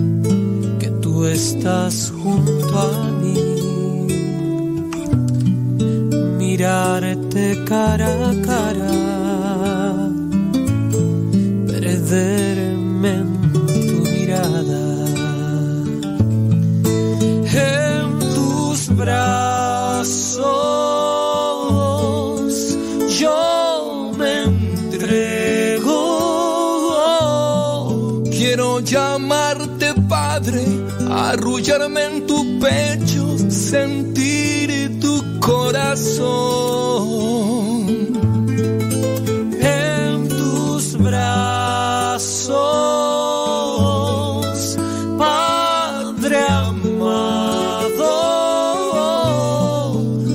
me siento seguro porque estando a tu lado llenas de tu amor.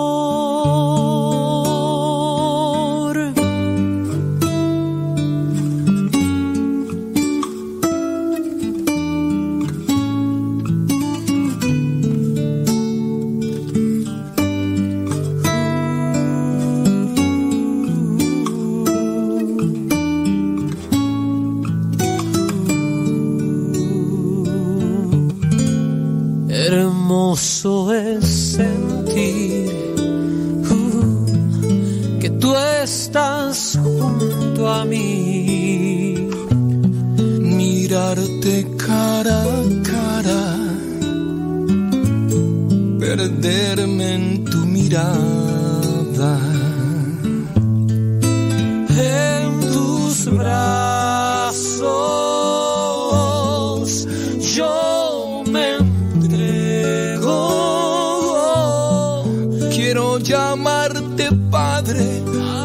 En tu pecho, sentir tu corazón. En tus brazos, Señor, Padre amado, yo me siento seguro porque estando a tu lado me llenas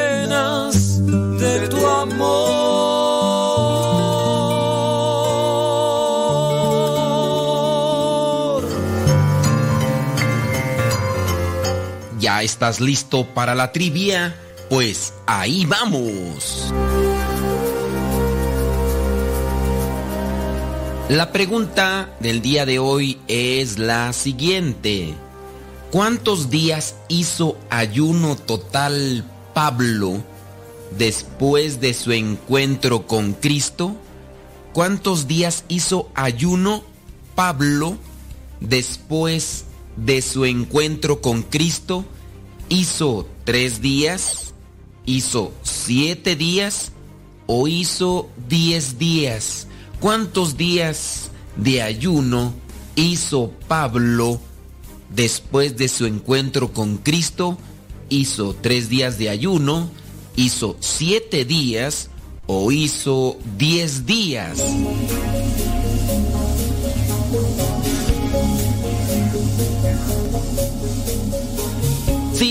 Respuesta fue que hizo siete días, pues te equivocaste.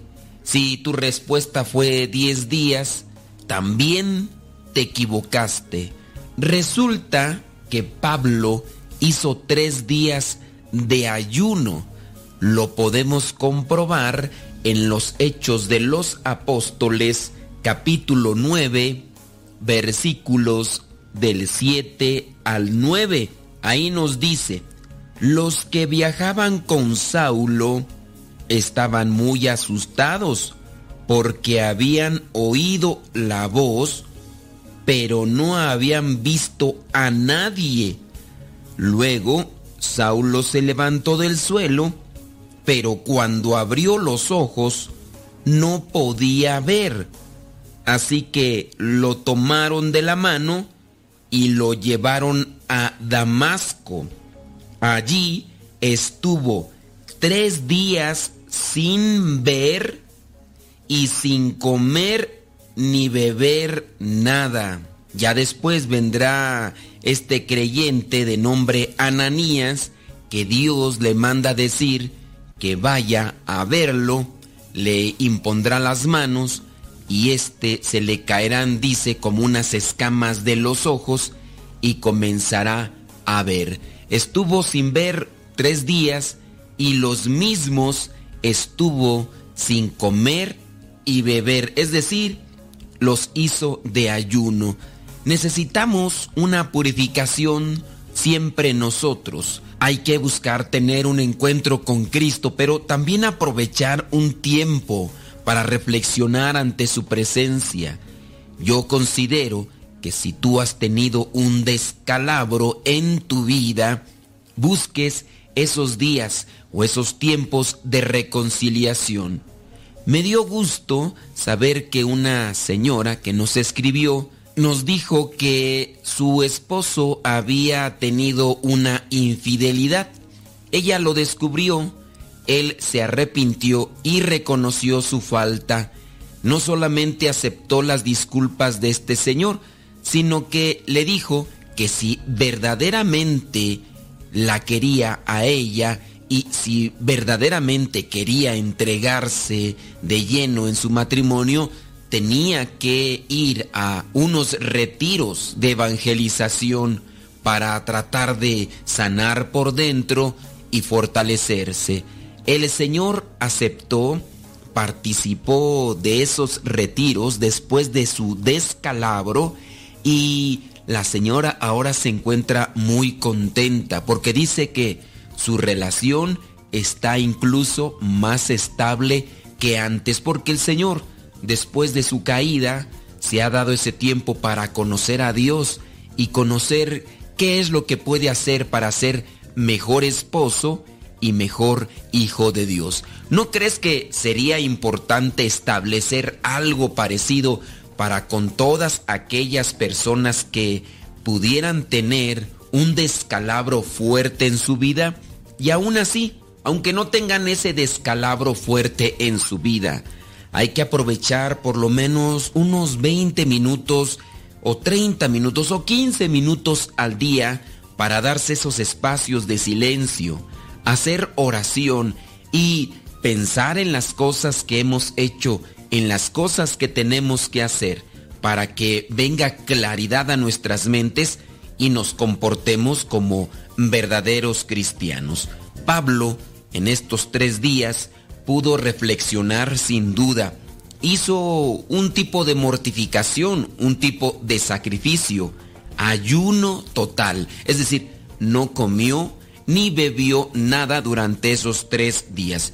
Yo no te invito a que hagas lo mismo porque los organismos de cada quien son muy diferentes, pero sí que busquemos hacer un tipo de sacrificio. A lo mejor no el ayuno total, a lo mejor parcial, que corresponde a limitar las comidas durante el día, pero también reflexionar ante la presencia de Dios. Dice Romanos capítulo 12, versículo 2, si tú no cambias tu manera de pensar, no vas a cambiar tu manera de actuar. Pablo encontró a Cristo en su camino y después se dio ese tiempo para reflexionar, para meditar, para mortificarse y encontró la luz. Ananías le impone las manos y después comenzó a ver. Que veamos a partir de este encuentro con Cristo qué es lo que nos corresponde en cada área de nuestra vida.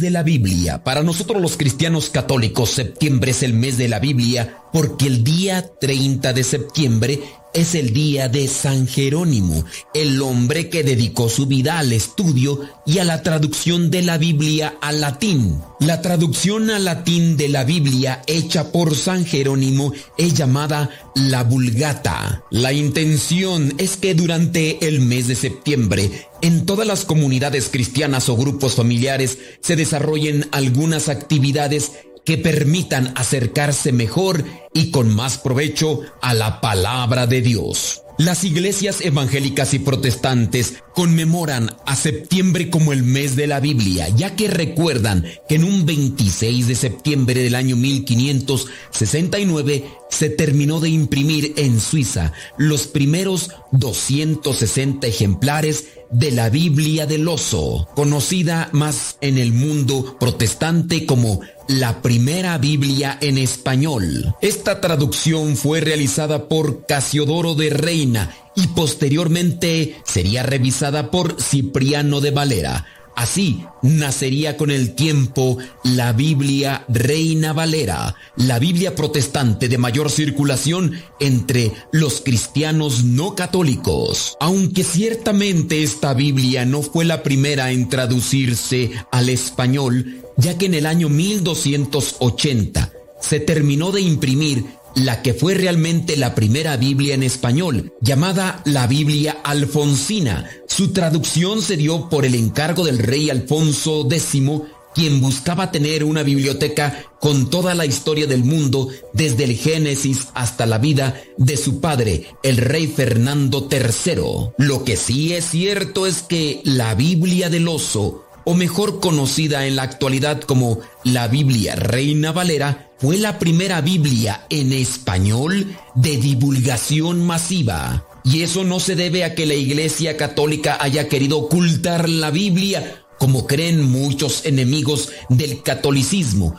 Simplemente fue la distribución más masiva porque, para el tiempo en que fue traducida al español la Biblia del Oso, la imprenta ya era una actualidad. San Jerónimo decía, quien diga que conoce a Jesucristo y no conoce la Sagrada Escritura, está mintiendo. Aprovechemos el mes de septiembre para conocer mejor la palabra de Dios, nutrirnos de ella y ser mejores cristianos cada día.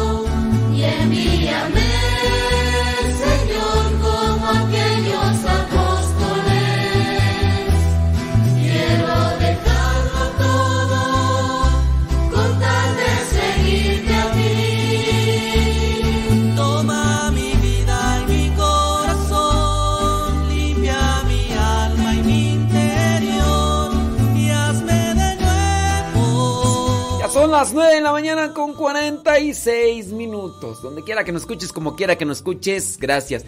Son las 9 con 46 hora del centro de México. Hoy día, miércoles 28 de septiembre del 2022.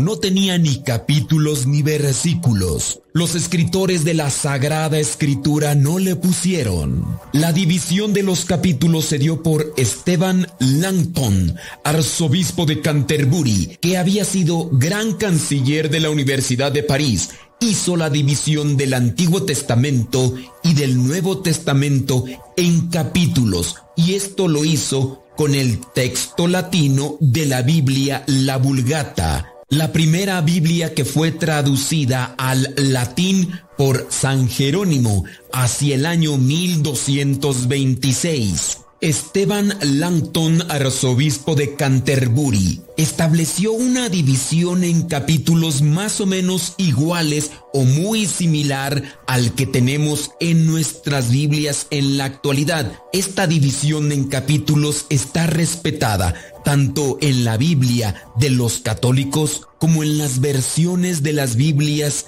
de los cristianos no católicos. Hacia el año 1226, los libreros de París introducen estas divisiones en capítulos en el texto bíblico, dando lugar a lo que se conoce como la Biblia parisina. Desde entonces, esta división se hizo universal. Gracias al arzobispo de Canterbury, Esteban Langton. La división en versículos se dio por Santos Pagnino, un judío converso que se hizo católico y posteriormente se hizo religioso con los dominicos. Era originario de Italia. Dedicó 25 años a su traducción de la Biblia, que fue publicada en el año 1527 y fue el primero en dividir el texto bíblico en versículos numerados. Pero fue Roberto Estiene,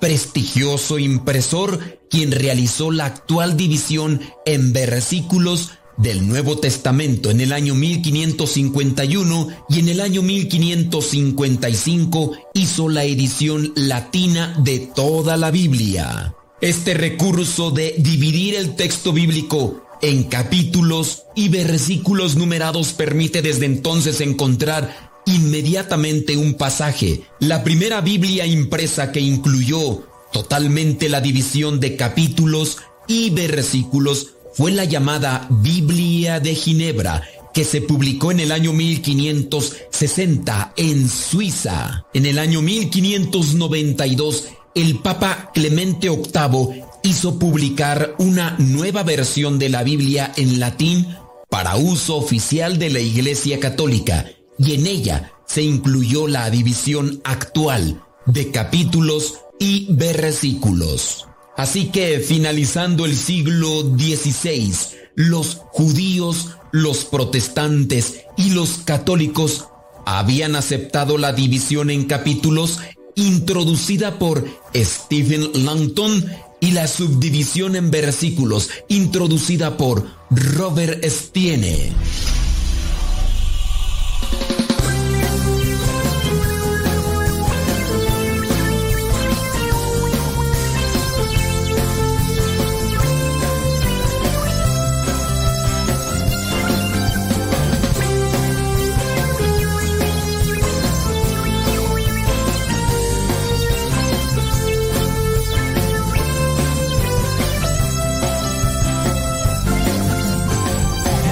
Oídos susurra, muy quedó la misma canción. La canción para jóvenes con corazón. En verdad yo te digo, como tú no encuentro a nadie mejor. Créeme mi amigo, no hay como tu corazón.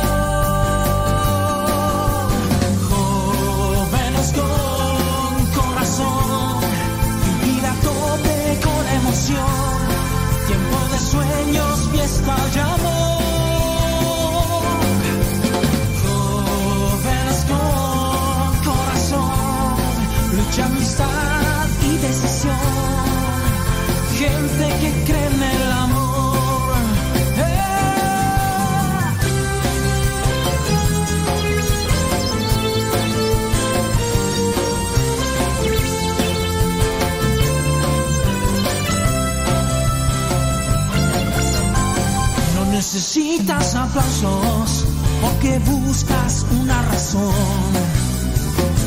Y aunque quieran comprarnos, no vendemos nunca la voz.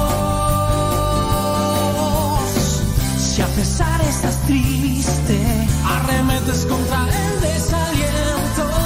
La vida es cuesta arriba para así llegar a Dios, el que espera a la muerte hace rato que murió. Lágrimas cansados, pero Corazón, 9 de la mañana con 55 minutos. vivir a tope con emoción. Tiempo de sueños, fiesta. Jóvenes con. Rosa blanca está cubierta de color. Es de oro y plata.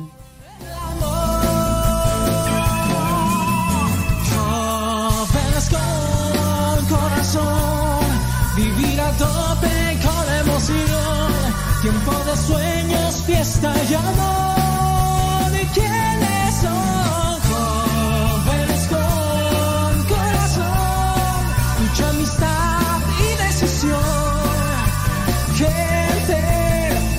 Sean tercos. Sale el sol, dicen si se puede vivir de amor. Este es nuestro tiempo, tiempo del amor. Lágrimas cansados, pero jóvenes con corazón. Lágrimas cansados, pero jóvenes con corazón. Lágrimas cansados, pero jóvenes con corazón.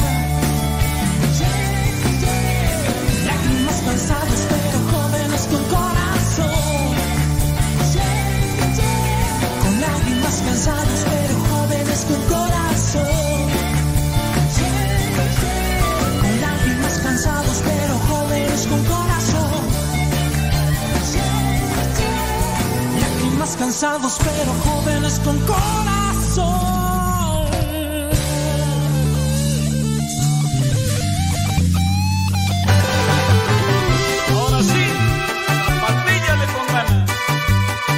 Felicidades a todos los que cumplen años y a los que no también. Saludos y felicitaciones.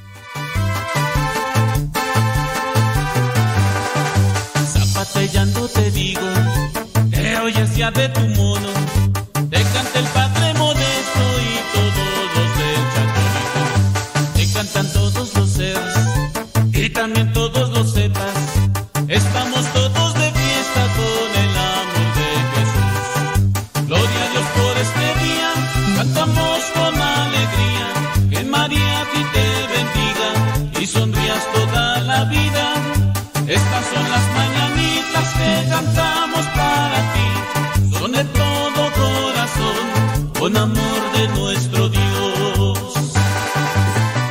que ayer eh, cumplió años José Pilero.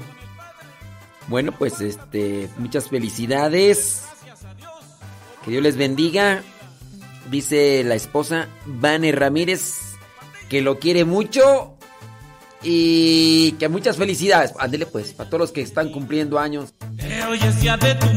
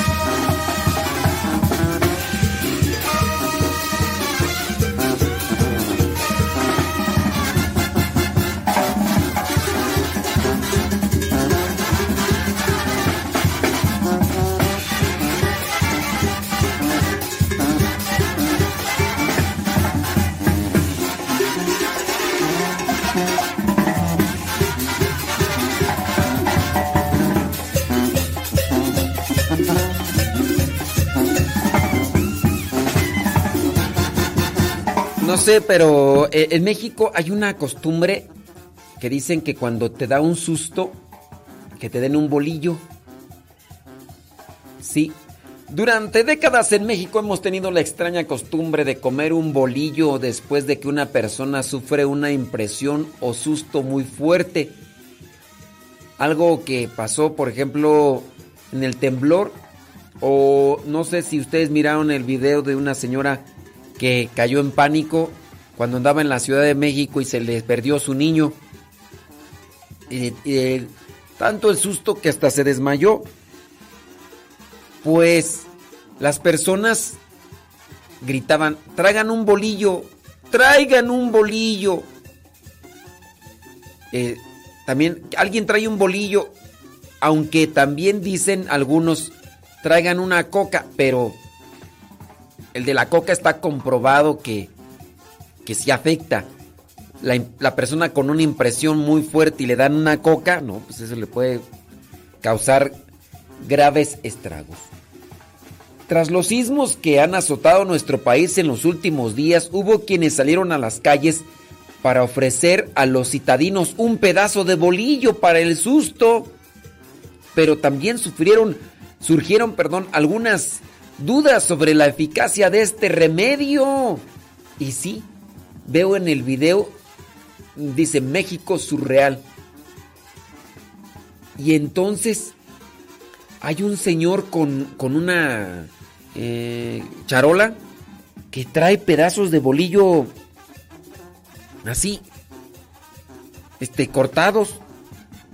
Y entonces, este... Entonces, este... Los andan repartiendo. Los andan repartiendo que para el susto. Entonces viene la pregunta. Viene la pregunta. ¿En realidad ayuda esto o no ayuda? Y pues ahí, está la cuestión, dijo aquel. Ahí está la cuestión. Sí, sí, espérame, déjame cortar acá porque ya corté la grabación. Ya. Ya. Entonces, déjame ver qué es lo que dice.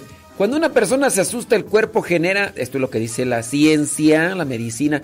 Cuando una persona se asusta, el cuerpo genera varias sustancias, entre ellas adrenalina, como parte de su modo de defensa, provocando a su vez que la respiración se corte y el ritmo cardíaco se acelere. Además, como respuesta al estrés, el organismo secreta jugos gástricos, los cuales pueden ocasionar acidez o hasta náuseas. Según la costumbre mexicana, el bolillo ayuda a combatir el miedo. De acuerdo con la UNAM, investigaciones que se han hecho en esta Universidad Autónoma de México, ingerir pan puede ayudar, o sea, entonces sí es bueno, ingerir pan en, lo en el susto puede ayudar a estabilizar la glucosa en la sangre y a contrarrestar la sensación de hueco o vacío en el estómago después de un susto, ya que los carbohidratos y las grasas inhiben la producción de ácido gástrico. Es decir, que entonces cuando una persona se asusta, pues el jugo gástrico ahí empieza a hacer estragos. Entonces, pues, si hay mucho jugo gástrico, ¿qué hay que hacer? Pues échale un poquito de pan ahí, pues para que se, se aminore el asunto. Entonces sí está comprobado. Es bueno, es bueno el bolillo para el susto. Ándele pues, hombre, qué cosas, ¿no? Tacatán, tararán, tararán, tan, tararán. Siempre nada más. Estoy por acá mirando algunas otras noticias. Ay, Esta como que ni la creo tú. Pues resulta que mujer descubre que su esposo no era hombre después de un año de casados.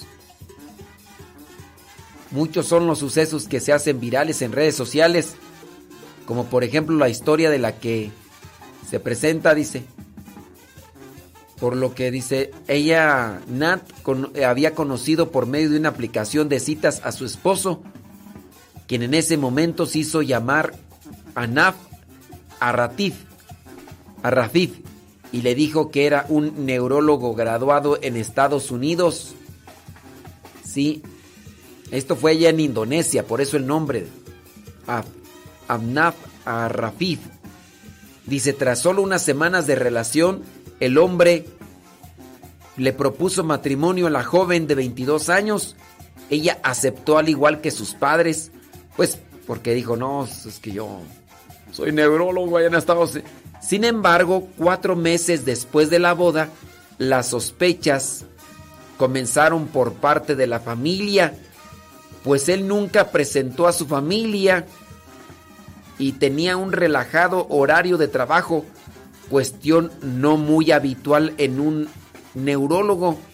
La mamá de esta muchacha de Indonesia se percató se percató que pues el el yerno se bañaba con ropa. Yo digo, pues, ¿y la suegra qué lo andaba revisando?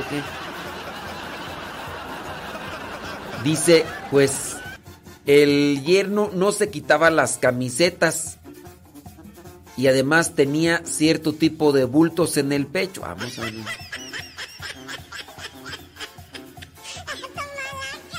El yerno argumentaba que se trataba de un problema neuronal. Vámonos. Bueno, pues hasta ahí el asunto. Las dudas llegaron hasta el punto que la mamá de Na, la muchacha esta, le exigió al yerno que pues pues que se desnudara. Y oh, oh sorpresa. Se reconoció que era una mujer y que se llamaba en realidad Erayani. Además de que también mintió sobre su trabajo. La muchacha que se había casado declaró ante el tribunal del distrito de Yambi, donde es originaria, que nunca sospechó nada de esa muchacha, pues, bueno, como no, nunca, pues que también se hizo la operación allá o qué. Lo relevante de esto viene cuando la joven de 22 años contó que sí había mantenido intimidad varias ocasiones, pero que él siempre insistía en solo usar sus manos. ¿Cómo?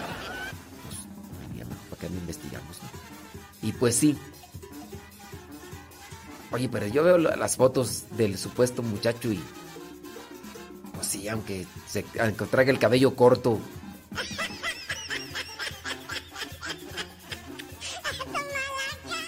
Había una canción, ¿no? Había una canción de hace muchos años. ¿Cómo iba tú? Dice, la ruca no era ruca, resultó ruquito. Aquí es al revés.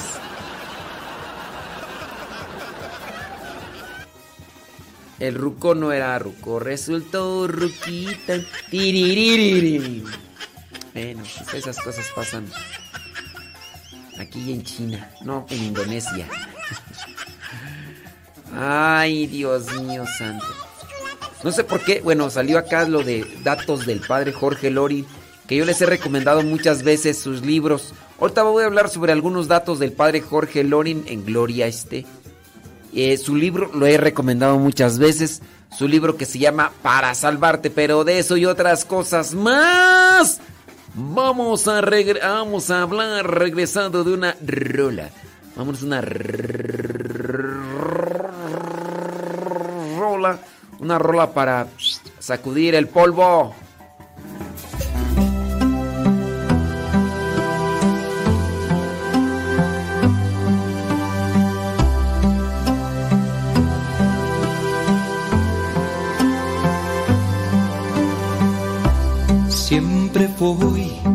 Tras de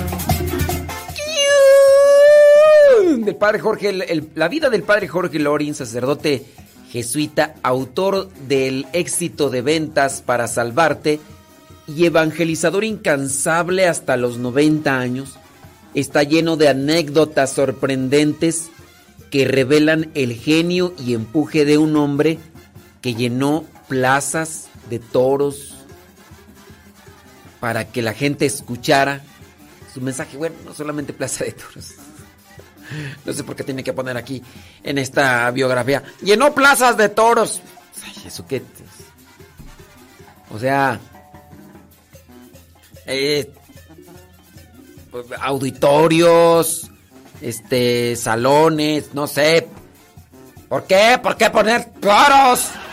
¿Por qué poner toros? Pues eso es lo que yo no entiendo. ¿Por qué tienen que poner que toros?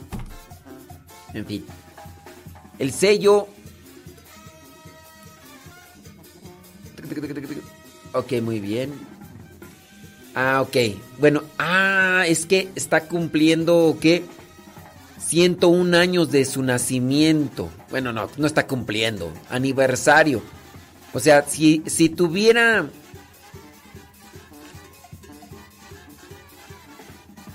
Mm, ah, ya. Si, si estuviera con vida, el próximo 30 de septiembre estaría cumpliendo 101 años. Ah, será. Bueno, pues.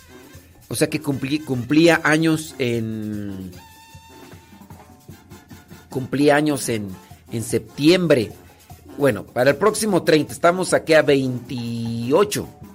Ya el próximo viernes, ya. Termina también con San Jerónimo, ¿verdad? Bueno, el próximo 30 de septiembre estaría cumpliendo 101 años. Entonces, sacaron por ahí varias anécdotas. Varias anécdotas.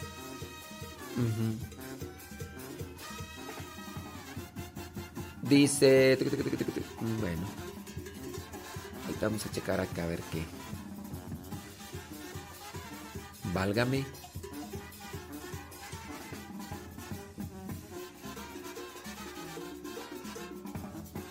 Sí.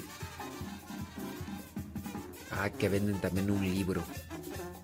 Bueno, pero el libro de él se puede obtener gratis, ¿no? Déjame ver si te confirmo este dato. Sí, de hecho, creo que esa fue una de sus, sus últimas peticiones. eh, peticiones de, de alguien que pues está en una estación así. Porque él dijo, a ver, yo cuando ya me muera, quiero que mi libro se disponga a descarga gratuita. De hecho, podían conseguirlo en la aplicación. ¿Sabes? Uno de los riesgos que, que hay cuando te regalan un libro es que los... Como son regalados, no los valoras. No los valoramos más bien. ¿eh? A ver, déjame poner aquí. Tenía su página. jorgelorin.com Y ahí estaban todos sus libros. Ah, es org. Ah, es org. Muy bien. Libros. San. Sí, fíjate que están es- todos sus libros en los diferentes idiomas que se tradujo. Están a descarga gratuita en su página jorgeloring.org. jorgeloring.org. Ustedes pueden ya ahí descargar un libro que se llama La Sábana Santa, las 40 conferencias, eh, 40 re- 400 respuestas, eh, 200, eh, 2000 dudas resueltas de los evangelios, También ahí puedes encontrar ese de anécdotas de una vida apostólica. Mira, esto es en PDF. Ah, mira, qué chido. Porque se vende también en papel así. Creo que este no lo tengo. O sí. Ya ni me acuerdo.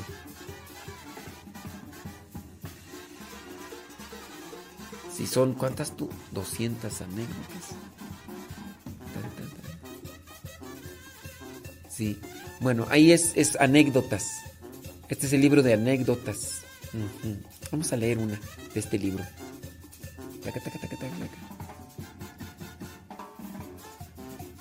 A ver, y mira, está acompañado de fotos y todo. Dice, empezaré por una entrevista. Ah, mira, está por capítulos. Está el de las entrevistas con personas famosas y otros. Dice en esta anécdota, dice, empezaré por una entrevista fallida con el Papa Juan Pablo II.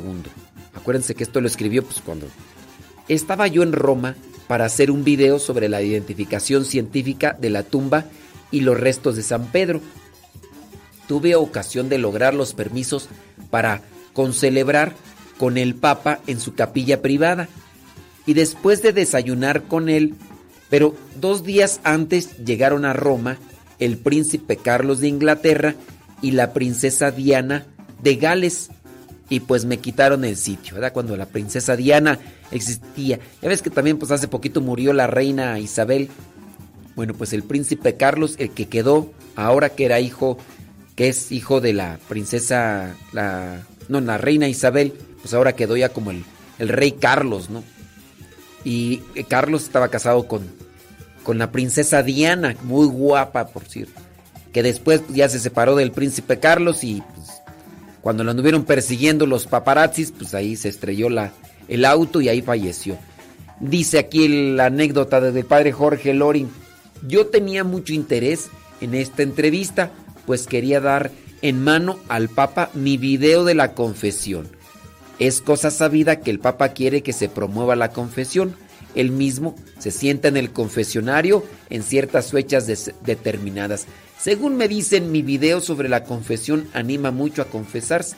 Voy a contar aquí una de las cosas que digo en él y me gusta mucho. Es una parábola que me he inventado yo. Lo mismo, de lo mismo que Jesucristo inventaba parábolas para ilustrar su doctrina. Lo mismo he hecho yo. Me he inventado una parábola de gran actualidad. Yo no sé quién ha inventado las ventas a plazos. Debe ser muy bueno para los vendedores, pero mucha gente se ve aplastada por los pagos.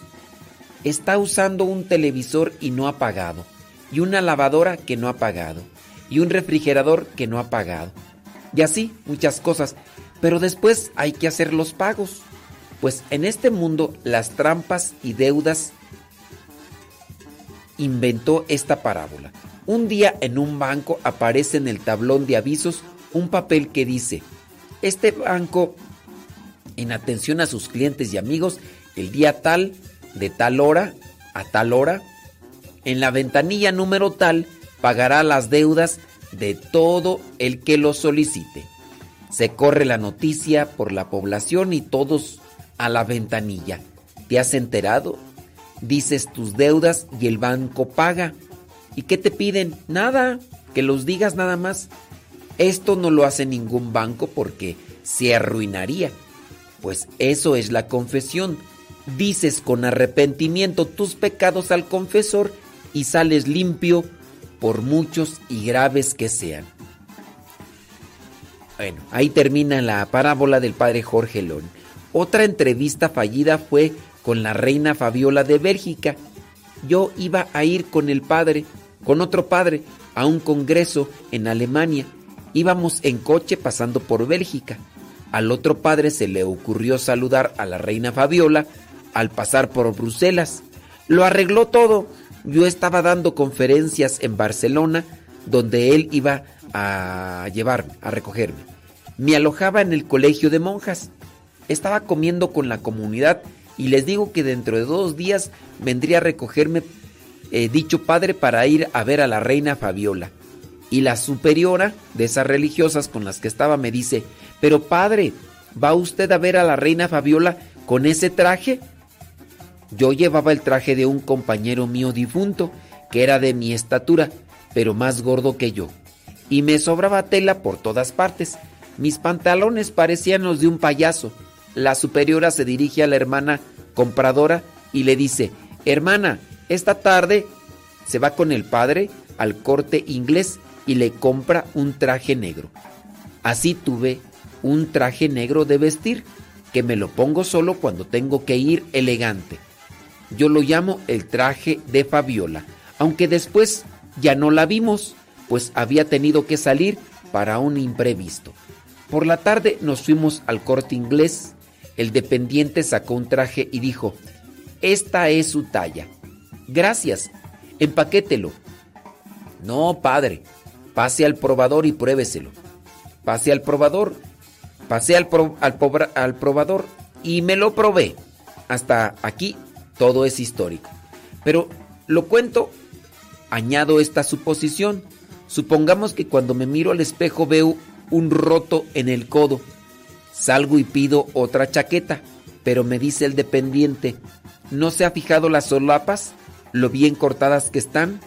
Las solapas sí, pero ¿y el roto en el codo? ¿Ha visto las hombreras? ¿Lo bien que le caen? Las hombreras sí, pero ¿y el roto en el codo? Donde yo voy, ¿dónde yo voy con ese roto? Y es que lo bueno es totalmente bueno o deja de ser bueno. La verdad es totalmente verdad o deja de ser verdad. Las medias verdades son peores mentiras, pues tienen apariencia de verdad y engañan más fácilmente. Bueno, ahí es parte de ese libro que también lo pueden descargar. Les digo, todos los libros del padre Jorge Loring, se los recomiendo. Principalmente el libro para salvarte y el libro que se llama Mis conferencias. ¿Cómo dijimos que se llaman? Mis 30 conferencias. No, mis 40 conferencias. Ese se los recomiendo, esos dos. Bueno, también el de la sábana santa, obviamente. 40 conferencias y el de para salvarte. Nada más que lo descargan en español, no lo vayan a descargar en chino o italiano o portugués o ruso, porque también ahí está. Sí. Ándele pues. Claro que también lo pueden comprar y pues, pues ya. Ahí. 10 de la mañana con 25 minutos.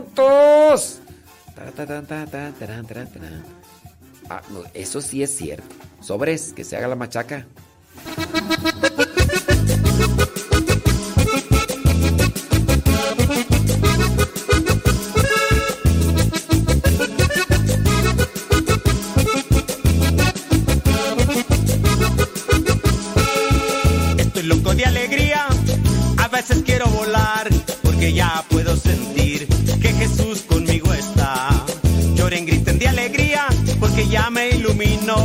A mi Dios solo le digo cuánto lo quiero yo.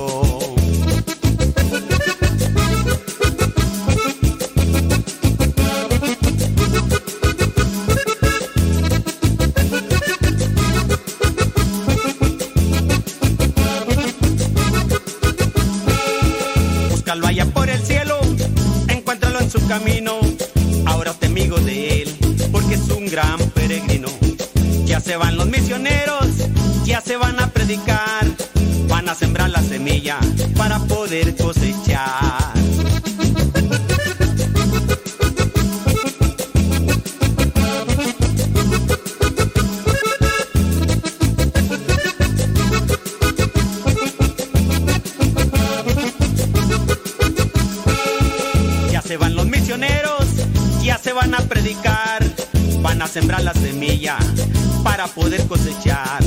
Ya se van los misioneros, ya se van a predicar, a predicar la palabra, porque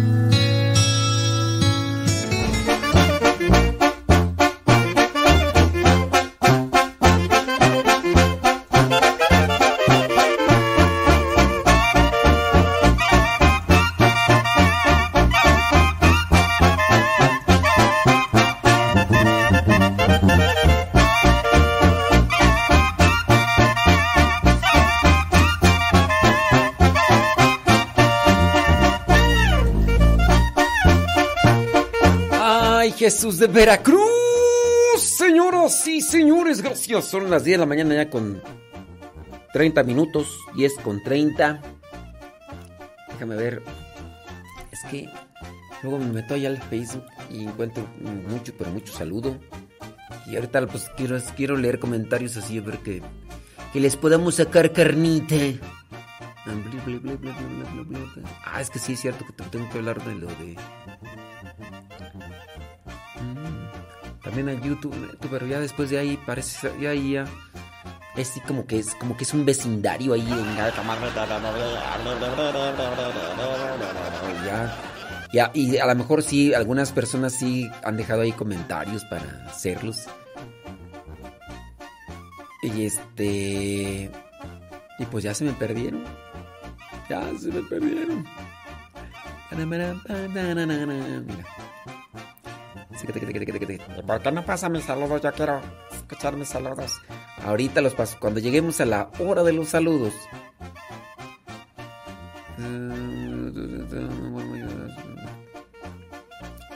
Si no, no lo encuentro.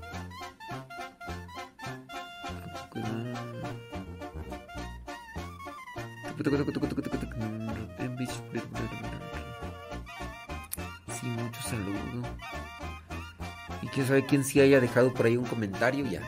Déjame ver en el Telegram. ¡Telegram! Arroba cabina radio sepa. Rápidamente.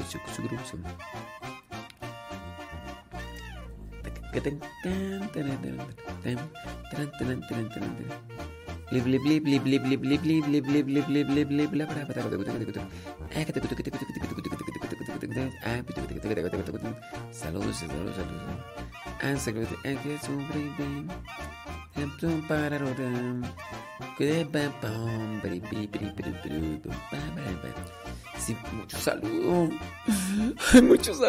Bueno, déjame. Me voy a ir ahorita con los datos del padre Jorge Loren que he dicho. Ese rato los iba a decir. Número uno. Fue el mayor de ocho hermanos, casi todos religiosos. El padre Jorge Loring era el mayor de ocho.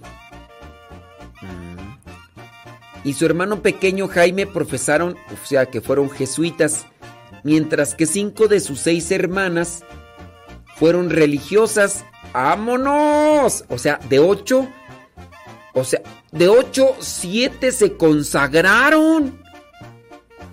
En su infancia, o sea, cinco hermanas fueron religiosas. O sea, cinco de seis. O sea, una se casó. ¡Wow!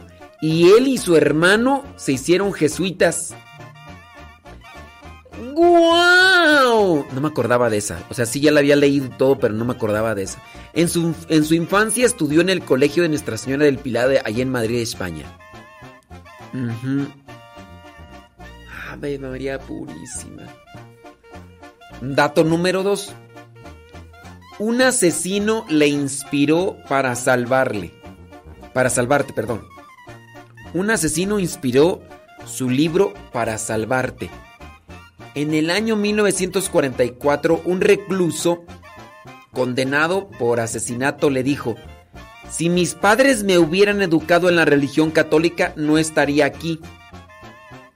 Así que decidió a escribir un catecismo para adultos, el padre Jorge Loring, titulado así, Para salvarte, después de que escuchó a ese asesino decir, si mis, si mis padres me hubieran educado en la religión, en 100 frases numeradas estaba todo el dogma y toda la moral.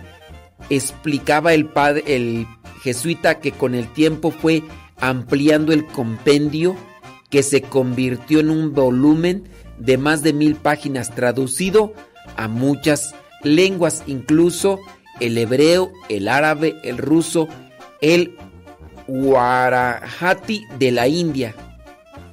O sea que sí.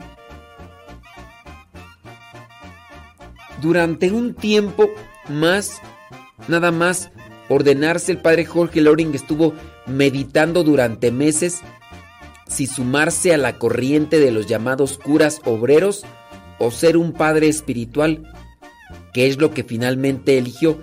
Esto de los padres obreros se dio en un tiempo en el que decían los sacerdotes, dejo la iglesia, me pongo a trabajar como los obreros y desde allí les voy a enseñar el Evangelio.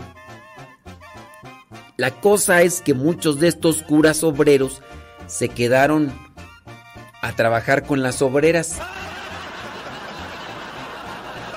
Porque era mucho el tiempo que le dedicaban al trabajo y poco a la oración.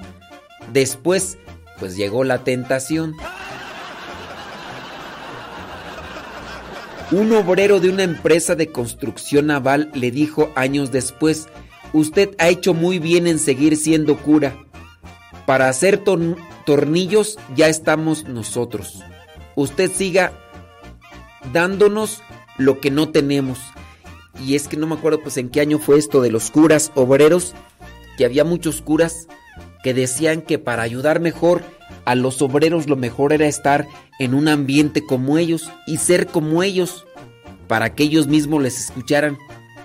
Esa era pues la teoría de algunos y se enfocaban totalmente al trabajo como un como una persona así de, de, de trabajo de fábrica y pues pues ya ves lo que pasa, pues ándale pues. En sus comienzos pastorales estuvo dedicado a atender las necesidades de los astilleros de Cádiz, donde fue destinado. El padre Loring explicaba que en medio de la riada de trabajadores llevaba un círculo de vacío a su alrededor. Todos se alejaban de él. Como hombre resuelto decidió saludar a todos con la convicción de que un hombre normal no puede estar negando un saludo a quien repetidamente le saluda. Al tiempo pasó de estar solo en su despacho a atender grandes filas de obreros. O sea, se acercó a saludar cuando no lo saludaban. Cuando no se acercaban a él, pues se acercó a saludar y, y ahí tuvo res- respuesta. Ese es el dato número 4. Vámonos por el número 5. una de las grandes pasiones del padre Jorge Loring fue predicar sobre la sábana santa. En una ocasión organizó una charla a la que acudieron cuatro mil obreros de los astilleros que tenía encomendados en Cádiz. En un comedor gigantesco taparon las ventanas para poder bien las antiguas diapositivas proyectadas. Así lo hizo. Y estaban ahí cuatro mil. Y les estaba explicando ahí lo de la sábana santa. Que ahí está el libro. Parte de ese libro en una ocasión lo comenzaron a compartir en una revista. Yo creo que a lo mejor sí. Es una revista pues que se dedica pues en parte entretenimiento y eso. El título de la... Lo digo es que no sé si decirlo, porque no es una revista religiosa, obviamente. Es una revista que, que presenta datos muy interesantes. El que entendió, entendió. Es una revista que presenta datos muy, pero muy interesantes. Entonces, esa revista te regalaba el libro del padre Jorge Loring y es que esa fue la propuesta. Dijeron, padre Jorge Loring, publicamos su, su libro en la compra de nuestra revista. Y sí, lo hizo y yo me acuerdo hace muchos años, pues yo andaba buscando datos muy interesantes.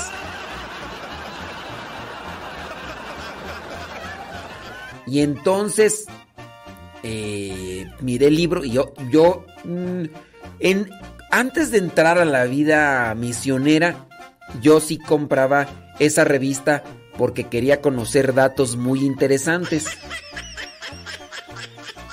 Y entonces, este,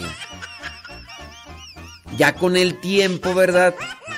Pues ya, obviamente ya no las, ya no los, ya no la compré.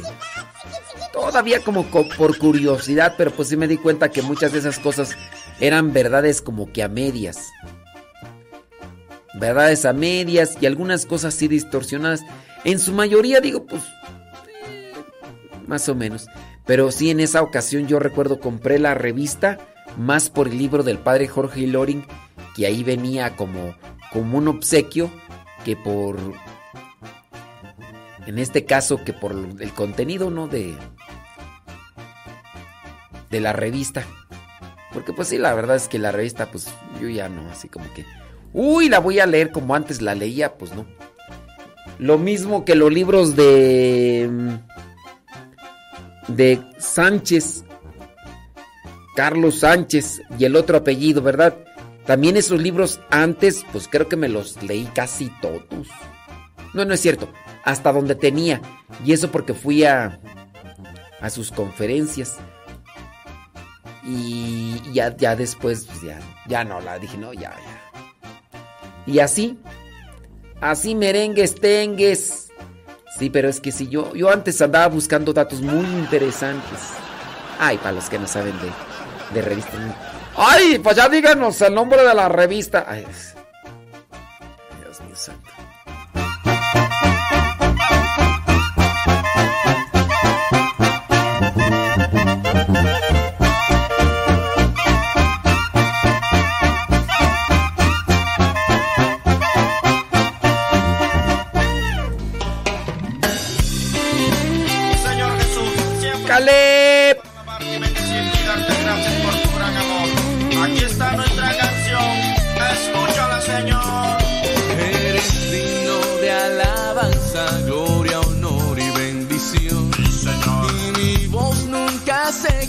Cansa de cantarte mi canción. Porque yo sé que tú eres todopoderoso. Si vengo con tristeza, tú me llenas de gozo. Pon tu mano fuertemente dentro de mi corazón y alimenta mi espíritu con tu bendición. Por eso, amigo mío, con este reggae un vivo testimonio yo les quiero mostrar. El Señor llegó a mi vida y la llenó con su amor. De pronto que te está esperando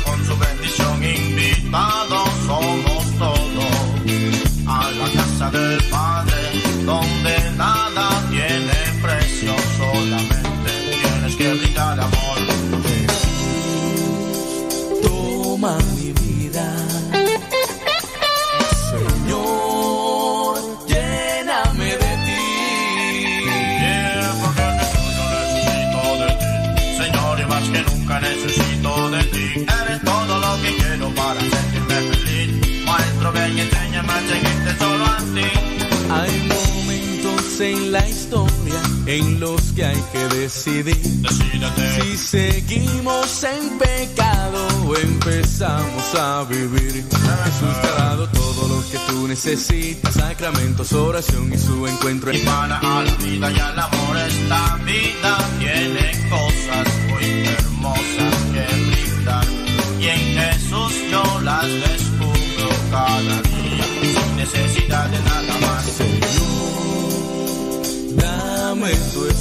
espíritu. Dame tu espíritu, Señor. Jesús, quiero ser feliz. Porque yo necesito de ti. Señor, más que nunca necesito de ti. Jesús, te damos gracias por toda tu creación. Hacemos nuestros brazos en señal de adoración. Solo a Cristo quiero alabar. Solo a Cristo quiero adorar. Cuerpo, mi alma y pensamientos para Él será.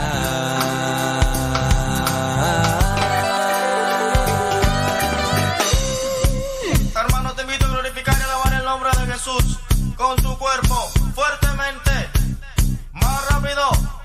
Y dice.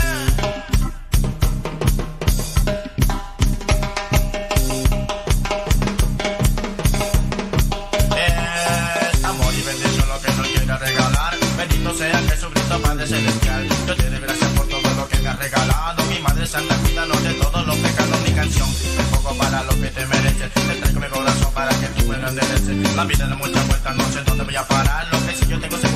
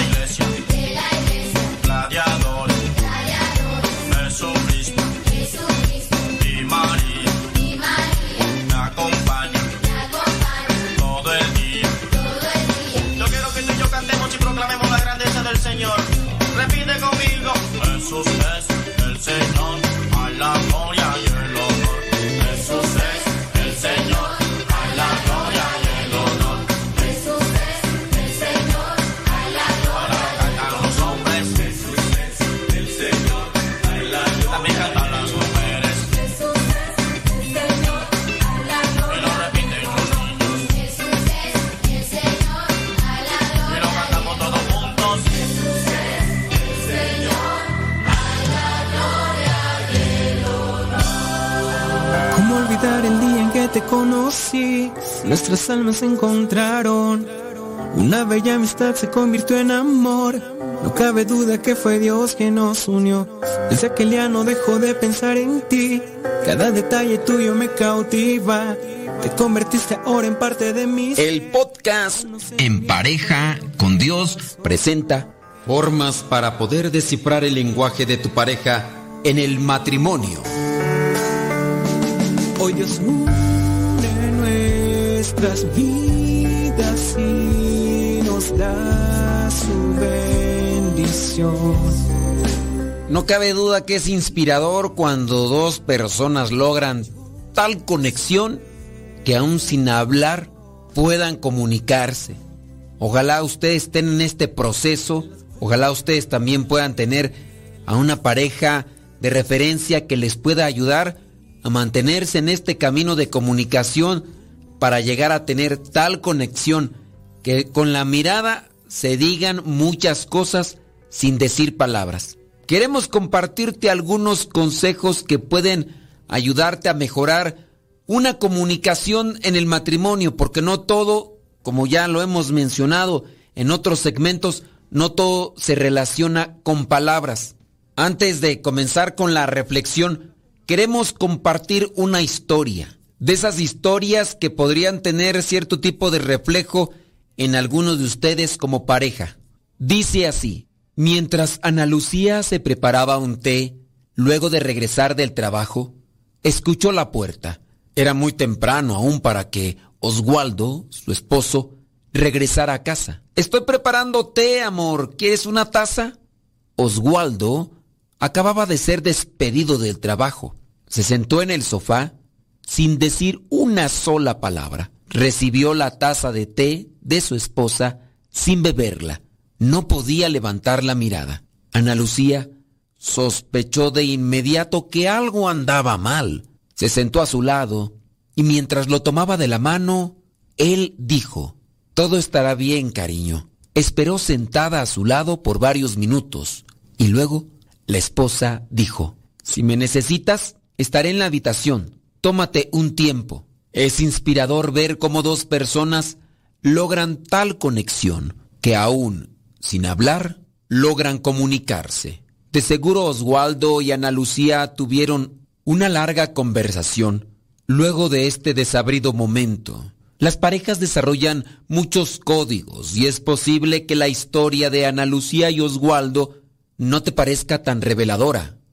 Quizá dirás, yo también lo hubiera notado. Lo conozco tanto que sé cuando está feliz, enfadado o triste. Pero lo valioso de la comunicación es, además de comprender el mensaje exacto que el otro quiere transmitir, tener la capacidad para reaccionar asertivamente, logrando cada vez una mayor conexión emocional con el otro. ¿Te gustaría descifrar el mensaje de tu esposo o esposa? ¿Quieres comprender realmente qué quiere decirte sin que te diga palabras? ¿Le escuchas o tan solo le oyes? Ahora queremos compartir algunos aspectos de la comunicación en la pareja que quizá te convenga conocer. Número uno, la naturaleza masculina y femenina en la comunicación es diferente. Ya hemos dicho esto antes, hombres y mujeres comunicamos de diferente manera el mismo sentimiento. Es una realidad ya comprobada científicamente. Los hombres y las mujeres nos comunicamos pensamos, sentimos, percibimos, reaccionamos, respondemos, amamos y valoramos en manera diferente. De acuerdo a cierta persona que se ha dedicado a estudiar el comportamiento, dice que para las mujeres la comunicación tiene una importancia fundamental. Los hombres, en tanto, cuando se enfrentan a situaciones de estrés, se concentran en sí mismos, se apartan cada vez más, mientras que las mujeres se sienten más abrumadas e involucradas emocionalmente. En esos momentos, la necesidad de sentirse bien es diferente, tanto en los hombres como en las mujeres. Ante un conflicto, un hombre tenderá a refugiarse, como mencionamos, en sí mismo, a evitar a toda costa dar explicaciones o a expresar sus sentimientos.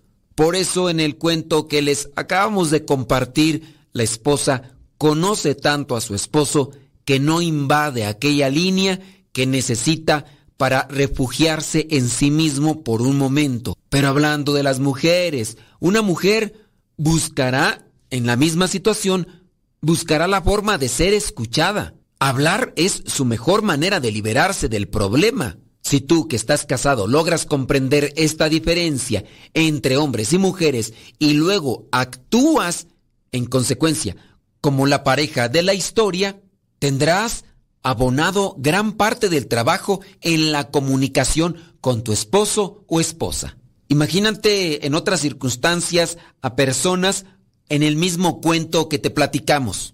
Él llega meditabundo, triste, ensimismado, y la mujer, dentro de la curiosidad, quiere sacarle las cosas a fuerza. No respeta esa línea de pensamiento, no respeta esa línea que corresponde a un momento para descifrar lo que se tiene que hacer. Comienza el reclamo, tú no me quieres decir, tú nunca me compartes, tú siempre te guardas las cosas para ti y no se da ese espacio de proceso. Resumiendo el mensaje que queremos compartir, si tu esposa tiene un problema, escúchala. Ofrécele tu consejo y ayuda incondicional, además de un abrazo y tu compañía. Pero si es tu esposo quien necesita ser escuchado, dale tiempo a solas.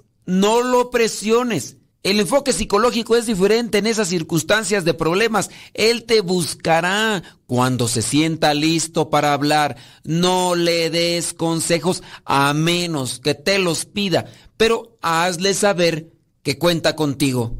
Se tiene que conocer la psicología de los hombres y la psicología de las mujeres para poder tener mejor conexión. Con el mal manejo de las emociones, Quizá a lo mejor algunas personas ya han tenido resultados no satisfactorios y muy posiblemente el silencio de los hombres no se enfoca solamente a un tiempo, sino a un estado permanente. Y ahí también tendría que analizarse cuál fue la causa para que se diera dicha situación. Ante muchos problemas matrimoniales, muchas personas van al psicólogo y esto a pesar de saber qué deberían de hacer en determinada situación, porque necesitan ser escuchadas, pero auténticamente escuchadas. Un error típico en el que solemos caer es que mientras la pareja habla, están ocupados elaborando en su mente la respuesta que le van a dar, y más que estar escuchando y comprendiendo lo que la pareja quiere decir. Se necesita cierto grado de inteligencia, de aprendizaje, de conocimiento y de sabiduría para saber si necesita la pareja orientación, consejo, ayuda en algo específico o simplemente un abrazo. Hay personas que han logrado descifrar eso en sus parejas, pero ha sido un proceso, sobre todo de escucha, de aprender ciertas cuestiones a nivel psicológico, ser sensibles. Cuando se llega a comprender realmente el mensaje, aquella persona puede subir en un cierto tipo de nivel de conocimiento que incluso en cada palabra puede distinguir el sentimiento que transporta y de allí que pueda entender la manera adecuada de responder a la necesidad emocional que siente la pareja. Esto es un proceso largo, es un proceso de atención, de conocimiento, pero es impulsado por el amor. Porque le amas, quieres ayudarle mejor. Porque le amas, te dispones para atenderle en sus diferentes necesidades. La próxima vez que tu esposo o tu esposa quiera comunicarte algo importante, aquieta todas esas voces o todas esas ideas o cosas que pueden estar en tu mente. Si lo logras hacer, has avanzado, has progresado y escucha con atención, deja de pensar qué decir sin que haya terminado de decir tu pareja algo y solo hasta el final, si te es solicitado un consejo u opinión, puedes hablar. En la cuestión psicológica, el reflejo es una técnica utilizada por algunos psicólogos para asegurarnos de que estamos entendiendo lo que el otro nos dice, para asegurarnos que estamos entendiendo el mensaje que transmite el paciente. Cuando hay un espacio oportuno en la conversación, podemos preguntar, por ejemplo, ¿me dices que estabas enfadado o enfadada y triste al mismo tiempo? ¿Dices que no quieres regresar nunca más a ese lugar?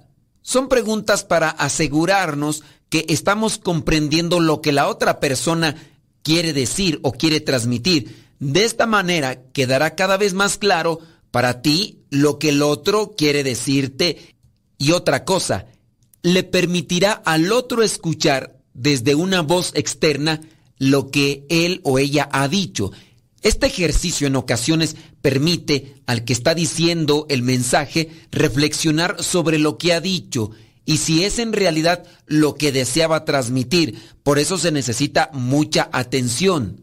Una de las tareas más difíciles en la pareja es lograr una comunicación asertiva y de calidad.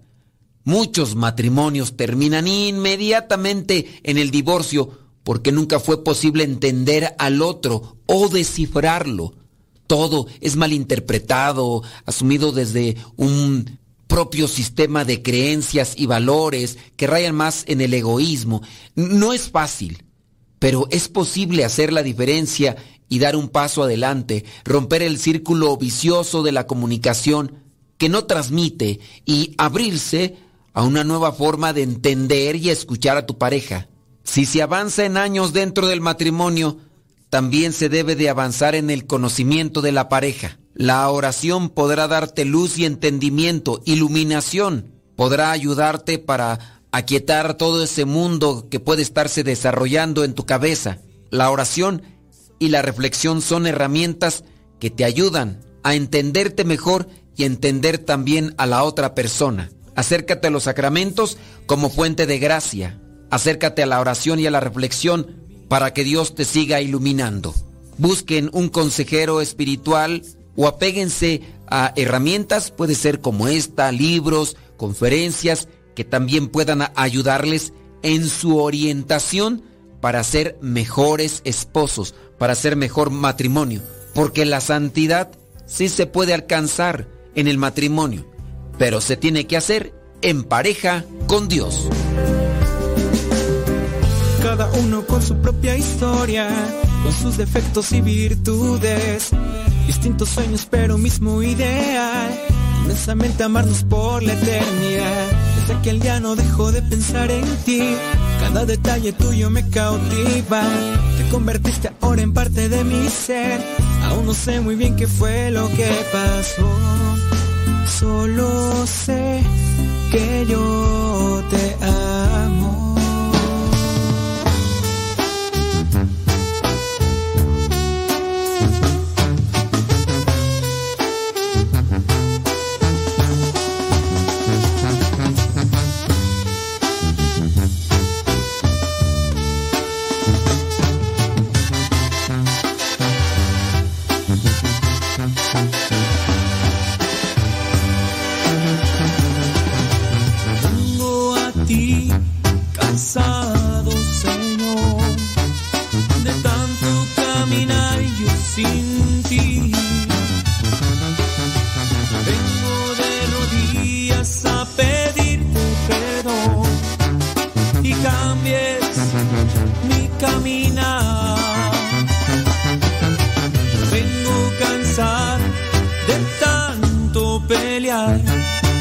En la vida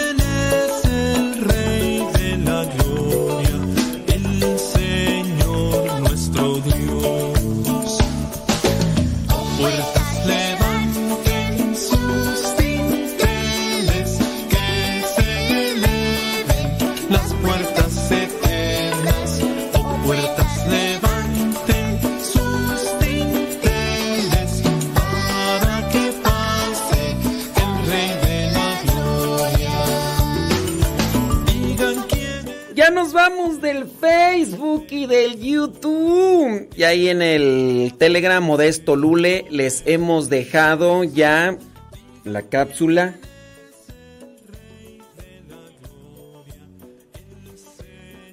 Sí. Mm.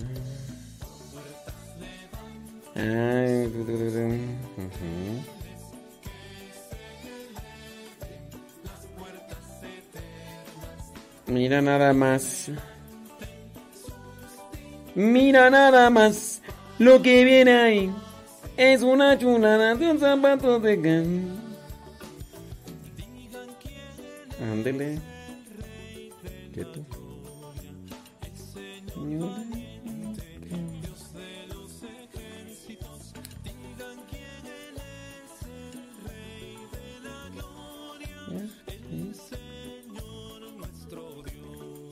Válgame.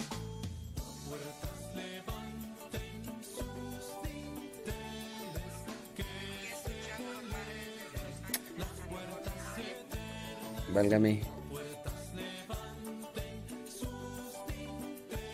Ah, caray.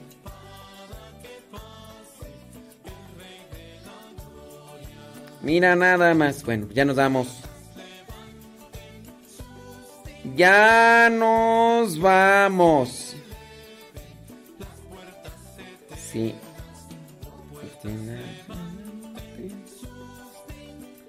Déjame ver por acá.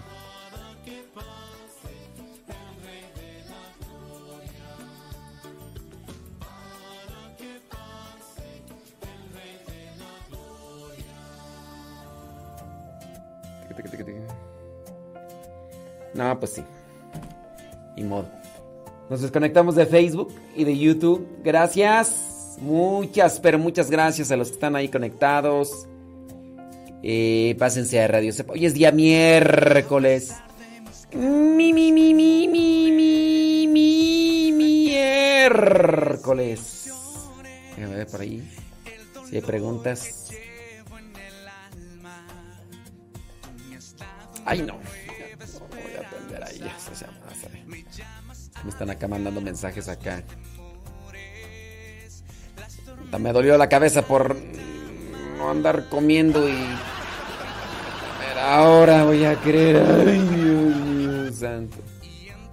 Les dije, avísenme, avísenme. Y hasta me dolió la cabeza por total. Total.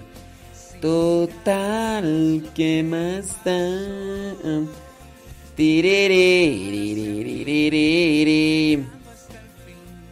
Sí, hombre, ay, qué cosas, en fin. En fin. En fin.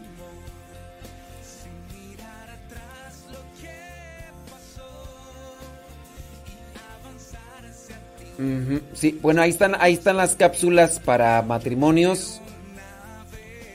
En el Telegram Modesto Lule que además estamos también dejando ahí lo que son las laudes y las vísperas. Para que recen. Para que recen. Pues Bueno, yo sí rezo, pues. o sea.